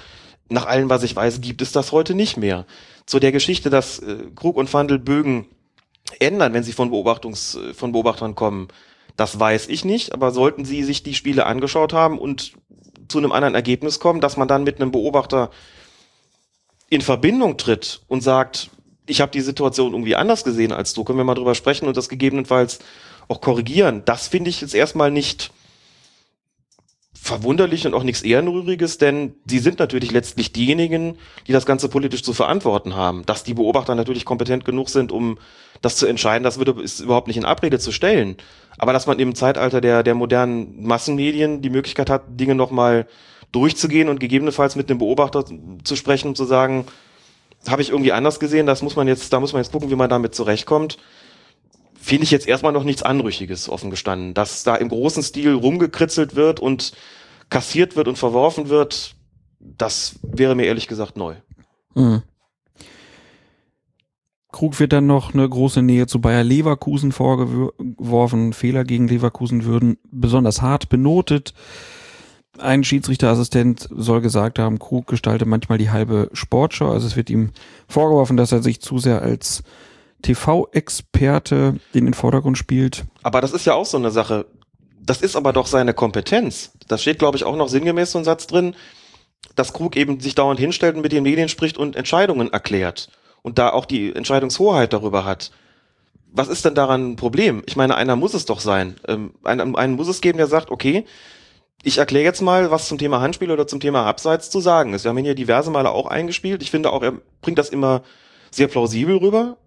Zu dieser, diese fachliche Kritik, äh, dass es mal, mal in die eine, in die andere Richtung geht, da kann man vielleicht gleich noch drüber sprechen. Aber dass er es an sich tut und dass er sich hinstellt, mit Medien spricht, also bitte, was ist das für eine Art von Kritik? Da muss ich ja schon fragen, wollen wir denn zu den Zeiten zurück, wo sie es nicht mehr getan haben oder was? Also wo es hieß, die reden ja alle irgendwie gar nicht und Krug ist ja nun gerade sehr medienkompatibel und kann das sehr gut erklären ich finde das äh, unproblematisch und eine Richtlinienkompetenz muss es auch geben bei der Regelauslegung und die obliegt unter anderem ihm, Fandel natürlich auch, aber unter anderem ihm. Und so verstellt er, stellt er das auch da und verkauft es auch. Kann ich jetzt erstmal kein Problem erkennen, muss ich sagen. Also es gibt natürlich hier dann auch Kritik daran, dass zum Beispiel im Punkto Handspiel man sich jetzt im DFB nicht so besonders äh, hervorgetan hat mit guten Erklärungen. Das haben wir ja auch schon oft genug bemängelt, mhm. ähm, dass, dass da kein einheitlicher Weg gefunden wurde bisher so richtig. Das, das ist schon richtig. Also man kann sicherlich auch an, ja. der, an der Führung von, von Krug und Fandel Kritik äußern. Es ist halt so ein bisschen schwierig hier, weil ja auch teilweise Sachen so ein bisschen durcheinander geworfen werden. Also zum Beispiel steht hier dann, dass einer gesagt hätte, dass die deutschen Schiedsrichter schlechter geworden mhm. seien. Vor allem sind die deutschen Schiedsrichter nicht mehr so gut wie früher. Das sagt ein Bundesliga-Trainer. Ein Spieler, den man aus der Bundesliga kennt, sagt, es ist bekannt, dass unsere Schiedsrichter schlechter werden, weil sie schlecht geführt werden. Das Problem dürfte sich verschärfen, weil in den nächsten Jahren einige erfahrene Schiris aus Altersgründen ausscheiden. Pauli sagt, dass die deutschen Schiedsrichter international an Ansehen verloren hätten also dass hier nicht mal Bundesliga-Trainer sich zitieren lassen mhm. und auch Spieler, die man aus der Bundesliga kennt, das ist jetzt auch ein bisschen unglücklich. Aber dann gucken wir doch einfach mal, sind denn die deutschen Schiedsrichter schlechter geworden? Ja, finde ich erstmal nicht. Und die Tatsache, dass sie nicht mehr so oft zum Einsatz gekommen sind in irgendwelchen Champions League oder Weltmeisterschaftshalb oder Viertel oder sonst Steht hier nämlich, wich, wichtige Spiele bei großen Turnieren oder im Europapokal leiten Deutsche schon länger nicht mehr. Könnte daran liegen, Ja, dass deutsche Vereine halt auch oft im Finale standen. ne? also ich meine, denk an die Saison mit Bayern und Dortmund, denk daran, dass Bayern München in den vergangenen Jahren, ich glaube insgesamt viermal im Halbfinale gewesen ist. Das hat natürlich eine Auswirkung auf die Ansetzung deutscher Schiedsrichter im internationalen Bereich, Champions League in dem Fall. Und ich kann mich auch daran erinnern, dass in der Champions League zum Beispiel Wolfgang Stark, da haben wir auch oft drüber gesprochen, hat guten Fehler gemacht in dem Spiel. Hat Barcelona Ja. gegen Paris Saint-Germain gepfiffen. Guck dir Brüch- mal die Spiele an, Brüch- die wir jetzt hier hatten. Was hatten wir? Brüch, Manchester City gegen FC Barcelona, Dennis Eitekin, Arsenal gegen Monaco. Das sind ja nun zwei, Also das sind jetzt die vom, vom letzten Spieltag. genau, vom letzten, Letzten Achtelfinale. Champions League Achtelfinale. Das sind ja mal keine schlechten Ansetzungen. So, also das kann ich insgesamt nicht nachvollziehen. Was ich auch nicht nachvollziehen kann, ist, im Text steht auch drin, Manuel Gräfe bekomme inzwischen schlechtere Spiele oder sei nicht mehr so, so ganz weit vorne mit dabei, seit er mal Kritik geübt habe. Ich denke nicht, dass sich das empirisch unter, untermauern lässt. Äh, Manuel Gräfe ist Champions League, Schied, Champions League Schiedsrichter. Manuel Gräfe pfeift auch in der Bundesliga Spiele, von denen man mit Fug und Recht sagen kann, dass es Spiele mit besonderer Herausforderung sind. Ich denke beispielsweise daran, hat in dieser Saison Bayern München Borussia Dortmund gepfiffen, in der vergangenen Saison Borussia Dortmund Bayern München. Ein Schiedsrichter, der Kritik geäußert hat und dem man was Böses will, würde man dem wirklich diese Spiele geben? Ich glaube ehrlich gesagt nicht. Also, dass er nicht mehr so den Stellenwert hat wie früher, kann ich als Außenstehender, der drauf guckt und sieht, was Gräfe für Spiele bekommt, wie er sie pfeift, wie viele er pfeift, wo er pfeift, auch international offen gestanden nicht nachvollziehen. Und bei Felix Zweier heißt es dann, selbst in der Kreisliga A habe sich rumgesprochen, dass er äh, besonders viele Spiele pfeift oder besonders gute Spiele da bekommt. Ja, also, was, was heißt denn, selbst in der Kreisliga weiß man das? Ist das jetzt ein Vereinskollege vom, vom, vom Autor oder so? Also das sind so, das lässt mich dann so ein bisschen ratlos zurück. Also ich finde den Kollegen total schätzenswert, ehrlich gesagt. Das ist natürlich bei, bei Fritsch jetzt ist natürlich auch die Vorgeschichte, dass er kurz vorher halt aufgedeckt hat, dass äh, Zweier ja da involviert Ja. war in diese Heutzer-Affäre oder beziehungsweise aufgedeckt hat das nicht, war vorher schon bekannt, aber er hat halt aufgedeckt, dass da äh, schon bestimmte Ungereimtheiten beim DFB aufgekommen waren, dass da, haben wir hier auch drüber gesprochen, dass da Sachen äh, dann auf einmal gefehlt haben in, im Archiv, äh, wo sonst alles online war, wo der DFB dann Mhm. scheinbar seinen aktuell Schiedsrichter des Jahres vielleicht ein bisschen schützen will. Und vielleicht ist das auch einer der Gründe, warum Fandel und Krug dann jetzt nicht mit ihm gesprochen haben. Mhm. Das ist natürlich, Mag gut sein. das ist Mag gut natürlich sein. jetzt ein bisschen problematisch. Also generell muss man ja sagen, dass das Schiedsrichterwesen auch kritikwürdig ist. Das haben wir, glaube ich, auch oft genug gesagt, dass da nicht alles richtig gemacht wird. Gerade auch was Medienarbeit angeht. Meine, Wir haben es vorhin wieder besprochen. Es gibt auch immer wieder Regelauslegungen, die von der UEFA neu bekannt gegeben werden und man kriegt nichts davon mit. Das kann man schon äh, hinterfragen und ja, man kann sich auch fragen, ob dieses Bewertungssystem, ob das nicht auch transparenter gemacht werden Mhm. könnte in der heutigen Zeit. Aber ja, es ist halt unglücklich in dem Artikel, dass da die Leute, mit denen er da gesprochen hat, nicht ihren Namen nennen. Das gibt dem Ganzen so ein bisschen die Kraft. Finde ich auch, denn nur dann kann man diese ganzen Vorwürfe eigentlich wirklich prüfen. Dabei stehen ja durchaus Sachen drin, von denen ich sagen würde, ja klar, da kann man mehr als nur darüber diskutieren. Ne? Wenn man zum Beispiel sagt, du hast eben schon kurz angesprochen, Thema Handspiel, da wechselt die Regelauslegung immer mal wieder und die wechselt auch gerne mal bitte in der Saison. Dann wird hier doch mal ein bisschen mehr gepfiffen, da ein bisschen weniger und zu sagen, hier, das ist nicht einheitlich und auch nicht wirklich ordentlich kommuniziert worden. Ich finde, das ist ein Punkt, über den man zumindest diskutieren kann, von dem man zumindest sagen kann, okay, das ist wirklich nicht optimal gelaufen, da besteht offensichtlich Bedarf, der sich ja schon daraus ergibt, dass es nicht nur Fans gibt, die rätseln, was nur Sache ist, sondern auch Spieler und Trainer. Und spätestens in so einem Fall muss man das ja mindestens mal zur Kenntnis nehmen, dass es offensichtlich Bedarf gibt und offensichtlich was schiefgelaufen ist. Und dann kann man sich nicht hinstellen und sagen, wir haben das hundertmal erklärt, wenn ihr es nicht versteht, selber schuld, sondern dann, dann besteht ein Problem, ob einem das passt oder nicht. Und da kann man das Management für verbesserungswürdig halten. Das finde ich durchaus auch. Und ansonsten sagt er noch, Fandel ist manchmal wankelmütig, Freistoßspray fand er erst, äh, erst schlecht, dann gut. Ähm, sehe da keine klare Linie drin. Übers Abseits gab es irritierende Aussagen von ihm, schreibt Fritsch. Das haben wir auch so besprochen, haben auch gesagt, da waren Äußerungen dabei, die seltsam waren. Das war das mit dem, der steht im Sichtfeld des Torwarts. Ja. Inzwischen hat sich so eine Sparregelung etabliert. die aber was anderes meinen und die ist damals auch nicht wirklich gut kommuniziert worden. Also da gibt's schon Punkte, wo ich sagen würde, okay, manchmal stehe ich da auch und denke mir so auch in, in fachlicher Hinsicht, hm, was, jetzt bin ich überrascht von einer gewissen Regelauslegung oder von einer gewissen Erklärung, aber gut.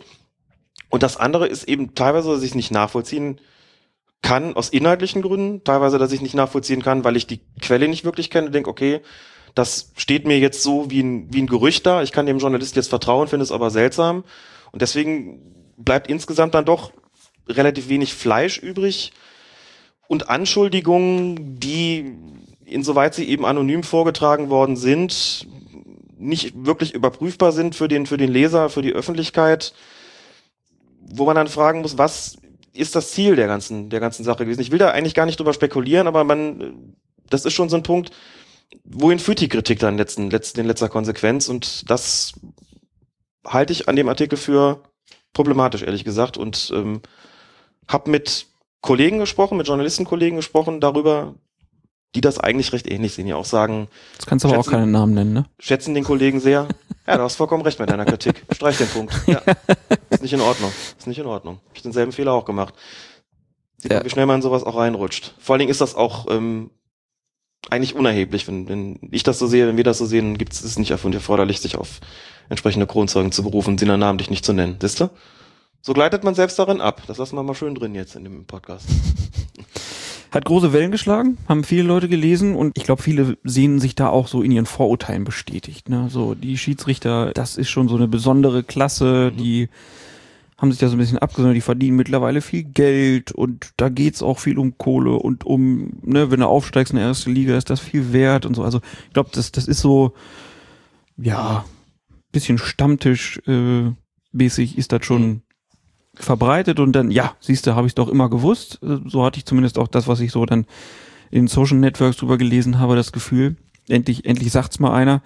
Aber es ist halt auch ne, so ein bisschen schwierig, weil Schiedsrichter sicher auch scheinbar nicht so richtig dazu äußern. Also Kritik von Schiedsrichtern am eigenen Schiedsrichterwesen. Ich weiß gar nicht, wann ich das das letzte Mal gelesen habe. Mhm. Das ist eher so eine ja, ob man es jetzt eine Omerta des Schweigens nennen will, das ist vielleicht auch überzogen, aber es ist halt schon irgendwie so, dass man da sehr alles im Intern macht und was wir ja auch schon oft hier kritisiert haben, dass das Schiedsrichterwesen sich da so ein bisschen absondert und Sachen für sich selbst auskungelt, da kann man auf jeden Fall dran arbeiten. Und da sind solche Artikel natürlich auch begrüßenswert, die sich damit beschäftigen. In dem Fall haben wir jetzt aber auch deutlich Punkte gefunden, die man auch an dem Artikel äh, kritisieren sollte. Ansonsten muss ich vielleicht auch noch sagen zum Thema Günstlingswirtschaft. Also es wäre, glaube ich, schon erstaunlich, wenn das Schiedsrichterwesen ein Bereich wäre, in dem es sowas wie persönliche Vorlieben mit den entsprechenden Konsequenzen nicht gäbe. Das soll natürlich in der demokratischen Gesellschaft nicht sein. Das soll nach ganz anderen Prinzipien gehen und sagen, es geht hier bitte um Leistung. Natürlich ist der Schiedsrichterei auch ein Bereich, wo man sagt, da ist so viel Spielraum drin und so viel Graubereich auch, dass es natürlich manchmal auch einfach davon abhängt, von der persönlichen Sichtweise auf den jeweiligen Schiedsrichter abhängt. Ne? Also nehmen wir ruhig das Beispiel Rafati nochmal. Das ist halt einer gewesen, Rot hat große Stücke auf ihn gehalten und Rafati galt da auch entsprechend was. Dann kommen neue ans Ruder und es kann schon mal passieren, dass das welche sind, die sagen, so überzeugt sind wir von denen dir nicht. Jetzt ganz unabhängig von der Frage, wie das dann kommuniziert worden ist. Rafati wirft ihnen ja vor, wirklich mies behandelt worden zu sein. Mhm das mal außen vor gelassen, ist aber so ein Wechsel auch in der Gunst und da auch natürlich ähm, mit, mit durchaus sportlicher Begründung. Also das, ne, wir gucken uns vielleicht beiden Schiedsrichter an und du sagst, ich finde den Bären stark, guck mal, wie der sich auf dem Platz äh, bewegt, wie der mit Spielern spricht, finde ich alles ganz doll. Linie passt mir auch und ich sag vielleicht, der lässt mir zu viel durchgehen und so weiter. Das kann ja einfach sein so. Und auch von der ganzen Persönlichkeitsstruktur der Schiedsrichter ist es auch so, dass zwischen Volker Roth und, und Herbert Fandl es sicherlich Unterschiede gibt. So insgesamt kommt mir die Sache schon transparenter vor. Ich muss äh, unabhängig von der von der Sympathiefrage oder wie das intern läuft, ja sagen, ich beurteile Helmut Krug insbesondere natürlich daran, was erzählt er in der Öffentlichkeit und die Erklärung, die er da gibt, finde ich in der Regel transparent, nachvollziehbar. Ich finde sie auch gut formuliert. Ich finde sie so, dass man sagt, der bringt das auf den Punkt. Damit kann ich was anfangen. Und das ist für mich ein klarer Fortschritt gegenüber dem vorherigen Schiedsrichterausschuss. Da ist, Krug hat früher auch schon viel erklärt, aber so wie er es jetzt macht, also kann sagen, er gestaltet die halbe Sportshow, kann auch sagen, er hat es transparenter gemacht. So, und über das andere hast du schon angesprochen, Beobachtungswesen, vielleicht muss da noch mehr Transparenz rein, das entwickelt sich möglicherweise auch gerade erst, aber insgesamt ist da deutlich mehr an Öffentlichkeitsarbeit schon, schon zu verzeichnen, als wir das in früheren Jahren gehabt haben. Ähm, und ich sehe es bei Weitem nicht so negativ, wie, wie Oliver Fritsch das da tut. Man muss auch sagen, klar, es ist inzwischen auch eine Geldfrage geworden. Schiedsrichter verdienen ziemlich ordentlich, aber du musst sie halt auch bringen können. Was nützen dir persönliche Vorlieben oder was nützt dir eine Günstlingswirtschaft, wenn du Leute in die erste Bundesliga schickst, die es nicht bringen, die es verpfeifen? Oder wo alle sagen, um Gottes Willen, der schon wieder. Und ich meine schon mit Blick auf darauf, was wir in der Bundesliga so sehen, dass es diese Fälle so nicht gibt. Natürlich wird es immer Schiedsrichter geben, wo, wo Leute sagen, boah, also den brauche ich jetzt wirklich nicht, den mag ich nicht. Hat es aber auch immer schon gegeben, aber du, gerade da, wo wirklich Millionen zuschauen, weißt du ganz genau, wo denn auch Grenzen sind, wen du bringen kannst und wen du nicht bringen kannst. Und selbst wenn du da jemanden durchprügeln willst, weil du den in deiner Gunst ganz oben hast, sind dem doch natürliche Grenzen gesetzt. Und wenn ich höre oder lese wie hier, dass Felix Zweier, dass es ein offenes Geheimnis ist bis in die Kreisliga, dass der zu gut bewertet wird, dann gehe ich da nicht mit. Mhm. Dann gehe ich da nicht mit. Mal von der Wahl zum Schiedsrichter des Jahres und dieser Sache mit, mit äh, Holzer abgesehen, finde ich, das ist ein Schiedsrichter geworden, der sich prächtig entwickelt hat, von dem ich nicht finde, dass er zu gut bewertet wird, von dem ich im Gegenteil finde, dass die Spiele, die er pfeift, dass er sich die verdient, dass er die vernünftig über die Runden bringt. Ausnahmen und Fehler wird es immer geben. Aber da ist ein Schiedsrichter herangewachsen, der jetzt schon zu den Besten in Deutschland gehört. Und deswegen kann ich dieses Urteil an der Stelle auch nicht teilen. Gut, hatte jetzt diese Saison auch ein paar, paar Klopse drin. Mhm, ja. Muss man halt auch sagen. Aber gut, das gehört auch wahrscheinlich auch dazu, dass man mal stärkere und schwächere Phasen hat. Auf jeden Fall war er letzte Saison, gehört er zu den, zu den Besten. Da kann man. Dortmund Schalke am Wochenende, mitgehen. prima Leistung. Ja. Prima Leistung. Das stimmt. Ich denke, wir schließen das dann jetzt hier ab. Diesen Artikel werden die natürlich verlinken, dann könnt ihr euch auch nochmal ein eigenes Bild dazu machen und sprechen dann jetzt zum Abschluss dieser Folge Nummer 67 von Colinas Erben über einen Vorschlag von Schiri-Chef Herbert Fandel. Der hat sich nämlich dazu geäußert, dass er sich eine weiße Karte vorstellen kann. Und zwar soll diese weiße Karte zeigen, dass man für 10 Minuten das Feld verlassen muss und das Ganze auch im Profifußball. Der Vorschlag kommt von UEFA-Präsidenten Michel Platini und stößt halt, wie gesagt, bei Fandel auf Zustimmung. Die Zeitstrafe, sagt er, die es im deutschen Amateurbereich schon mal gab, hat damals erstklassig funktioniert. Es müsste aber genauer definiert werden, bei welchen Vergehen die weiße Karte eingesetzt werden kann. Die weiße Karte würde den Druck von gelben und roten Karten im Spiel mildern, hat äh, Platini zu seiner Idee gesagt. Du hast schon immer gesagt, Zeitstrafen fandst du euch auch gut. Mhm. Auch witzig, dass Funnel jetzt sagt, das hat erstklassig funktioniert und ja. trotzdem ist es irgendwann abgeschafft worden. Aber nicht auf Betreiben des DFB. Ja, ja, das war eine internationale Vorgabe, ne? Das war leider eine internationale Vorgabe, deswegen ist es witzig, dass es jetzt durch die Hintertür möglicherweise wieder kommt. Nein, ich habe heute so viele schiefe Bilder drin. Es kommt nicht durch die Hintertür, kommt es ja gerade nicht, wenn Platini das sagt. Es kommt durch die große Vordertür. Kommt sogar durch die ganz große Vordertür. Wenn du mit Schiedsrichtern sprichst, die die Zeitstrafe noch praktiziert haben, wirst du bei fast allen, glaube ich, hören, dass sie das immer gut fanden. Einfach weil es die Möglichkeit gegeben hat, Sanktionen, eine Sanktion zu verhängen für Vergehen, wo du sagst, das ist mir für gelb ähm, jetzt schon zu viel gewesen, aber rot ist es irgendwie auch noch nicht. Und deswegen geht er jetzt mal zehn Minuten runter und kann sich abkühlen. Glänzendes disziplinarisches Instrument gewesen. Ich finde das, wie gesagt, gut und sie kein, kein Argument, das nicht einzuführen. Wie gesagt, es war auch 83 schon mal so weit, dass es in der Bundesliga kommen sollte, dann ist die FIFA eingeschritten und wenn sie dem das jetzt machen sollten, dann fände ich das, glaube ich, gut. Wobei Fandel natürlich vollkommen recht hat, wenn er sagt, es müsste definiert werden, für welche Vergehen die weiße Karte dann eingesetzt werden kann. Also sagt man ähm, Not, ja. bei einer Notbremse. das öffnet natürlich auch nochmal eine ganz andere Option. Ne? Wäre Karius für 10 Minuten vom Platz gegangen, dafür ein Feldspieler 10 Minuten ins Tor. Mhm. Das, da kann man sich zumindest vorstellen, dass das eine relativ wirksame Sanktion ist, ne? Ja, aber ob man das dann, ob das dann die richtige Entscheidung ist wieder. Ja. Oder ob man dann lieber sagt, na, dann stellen wir den Torwart, der reinkommt, dann später lieber in Sturm, da kann er nichts kaputt machen. Mhm. Generell finde ich das Konzept, das hinter einem temporären Ausschluss steht, ein wirklich gutes. um nochmal anzuknüpfen noch an die Diskussion, die wir eben hatten in Bezug auf die Auswechselspieler, das ist ja keine disziplinarische Maßnahme dann, wobei ein Trainer sie, also mit dem Wiedereinwechseln, wobei ein Trainer das natürlich entsprechend praktizieren kann. Wenn er sagt, du kommst jetzt mal, du bist mir gerade zu erhitzt, ich nehme dich jetzt mal für eine Viertelstunde runter, damit er wieder, äh, ne? Finde ich aber auch gut. Normaltemperatur st- kommst. Statt Zeitstrafe sagt man gelbe Karte und zehn Mhm. Minuten Auswechslung. Da muss jetzt ein anderer rein. In der, ja. ja, also das, das Temporäre heißt halt einfach, man gibt dem Spieler die Möglichkeit, sein Verhalten noch im selben Spiel zu ändern. Und natürlich gibt es Vergehen, bei denen sich das eignet. Ne? Wir haben es ja auch so praktiziert mit der Zeitstrafe, wie gesagt. Also es war gerne mal für zu heftiges Meckern beispielsweise. Du Mhm. sagst, wenn ich dem jetzt gelb zeige, das bringt gar nichts. Es wertet die gelbe Karte natürlich in gewisser Weise ab, weil klar ist, irgendwie die Zeitstrafe ist schon das, die härtere Sanktion. Das war noch zu einer Zeit, wo die gelben Karten nicht gezählt wurden, im Amateurbereich zumindest. Würde das dann eigentlich die rot-weiße Karte geben? Die weiß-rote Karte, Also würde, würde die, würde, wenn du jetzt als erstes direkt eine Zeitstrafe Mhm. kriegst, ist das dann wie eine gelbe Karte auch? Du kannst danach kein Geld mehr zeigen. So ist Genau, das Moment, meinte ich damit. ne? Also Ja. die Regel ist momentan so, im Jugendbereich, wo es die Zeitstrafe noch Mhm. gibt, ist es so, gelb, fünf Minuten, rot ist es aufgebaut. Wobei du die fünf Minuten auch zeigen kannst, ohne dass jemand gelb hatte. Aber wenn der die Zeitstrafe hat, ist die nächste Sanktion auf jeden Fall rot. Es gibt also keinen fünf Minuten Schrägstrich rot, so wie es gelb-rot gibt, sondern da gibt's nur noch die glatt rote Karte. Das wirkt sich dann an der Länge der Sperre anders aus. Ne? Also Ja. wenn du zum Beispiel, wenn du fünf Minuten hast im Jugendbereich, stehst draußen und nehmen wir mal den Fall an, du bist total ungeduldig, willst unbedingt wieder aufs Feld zurück, wartest das Zeichen des Schiedsrichters nicht ab, läufst einfach drauf, dann fliegst du mit knallrot vom Platz.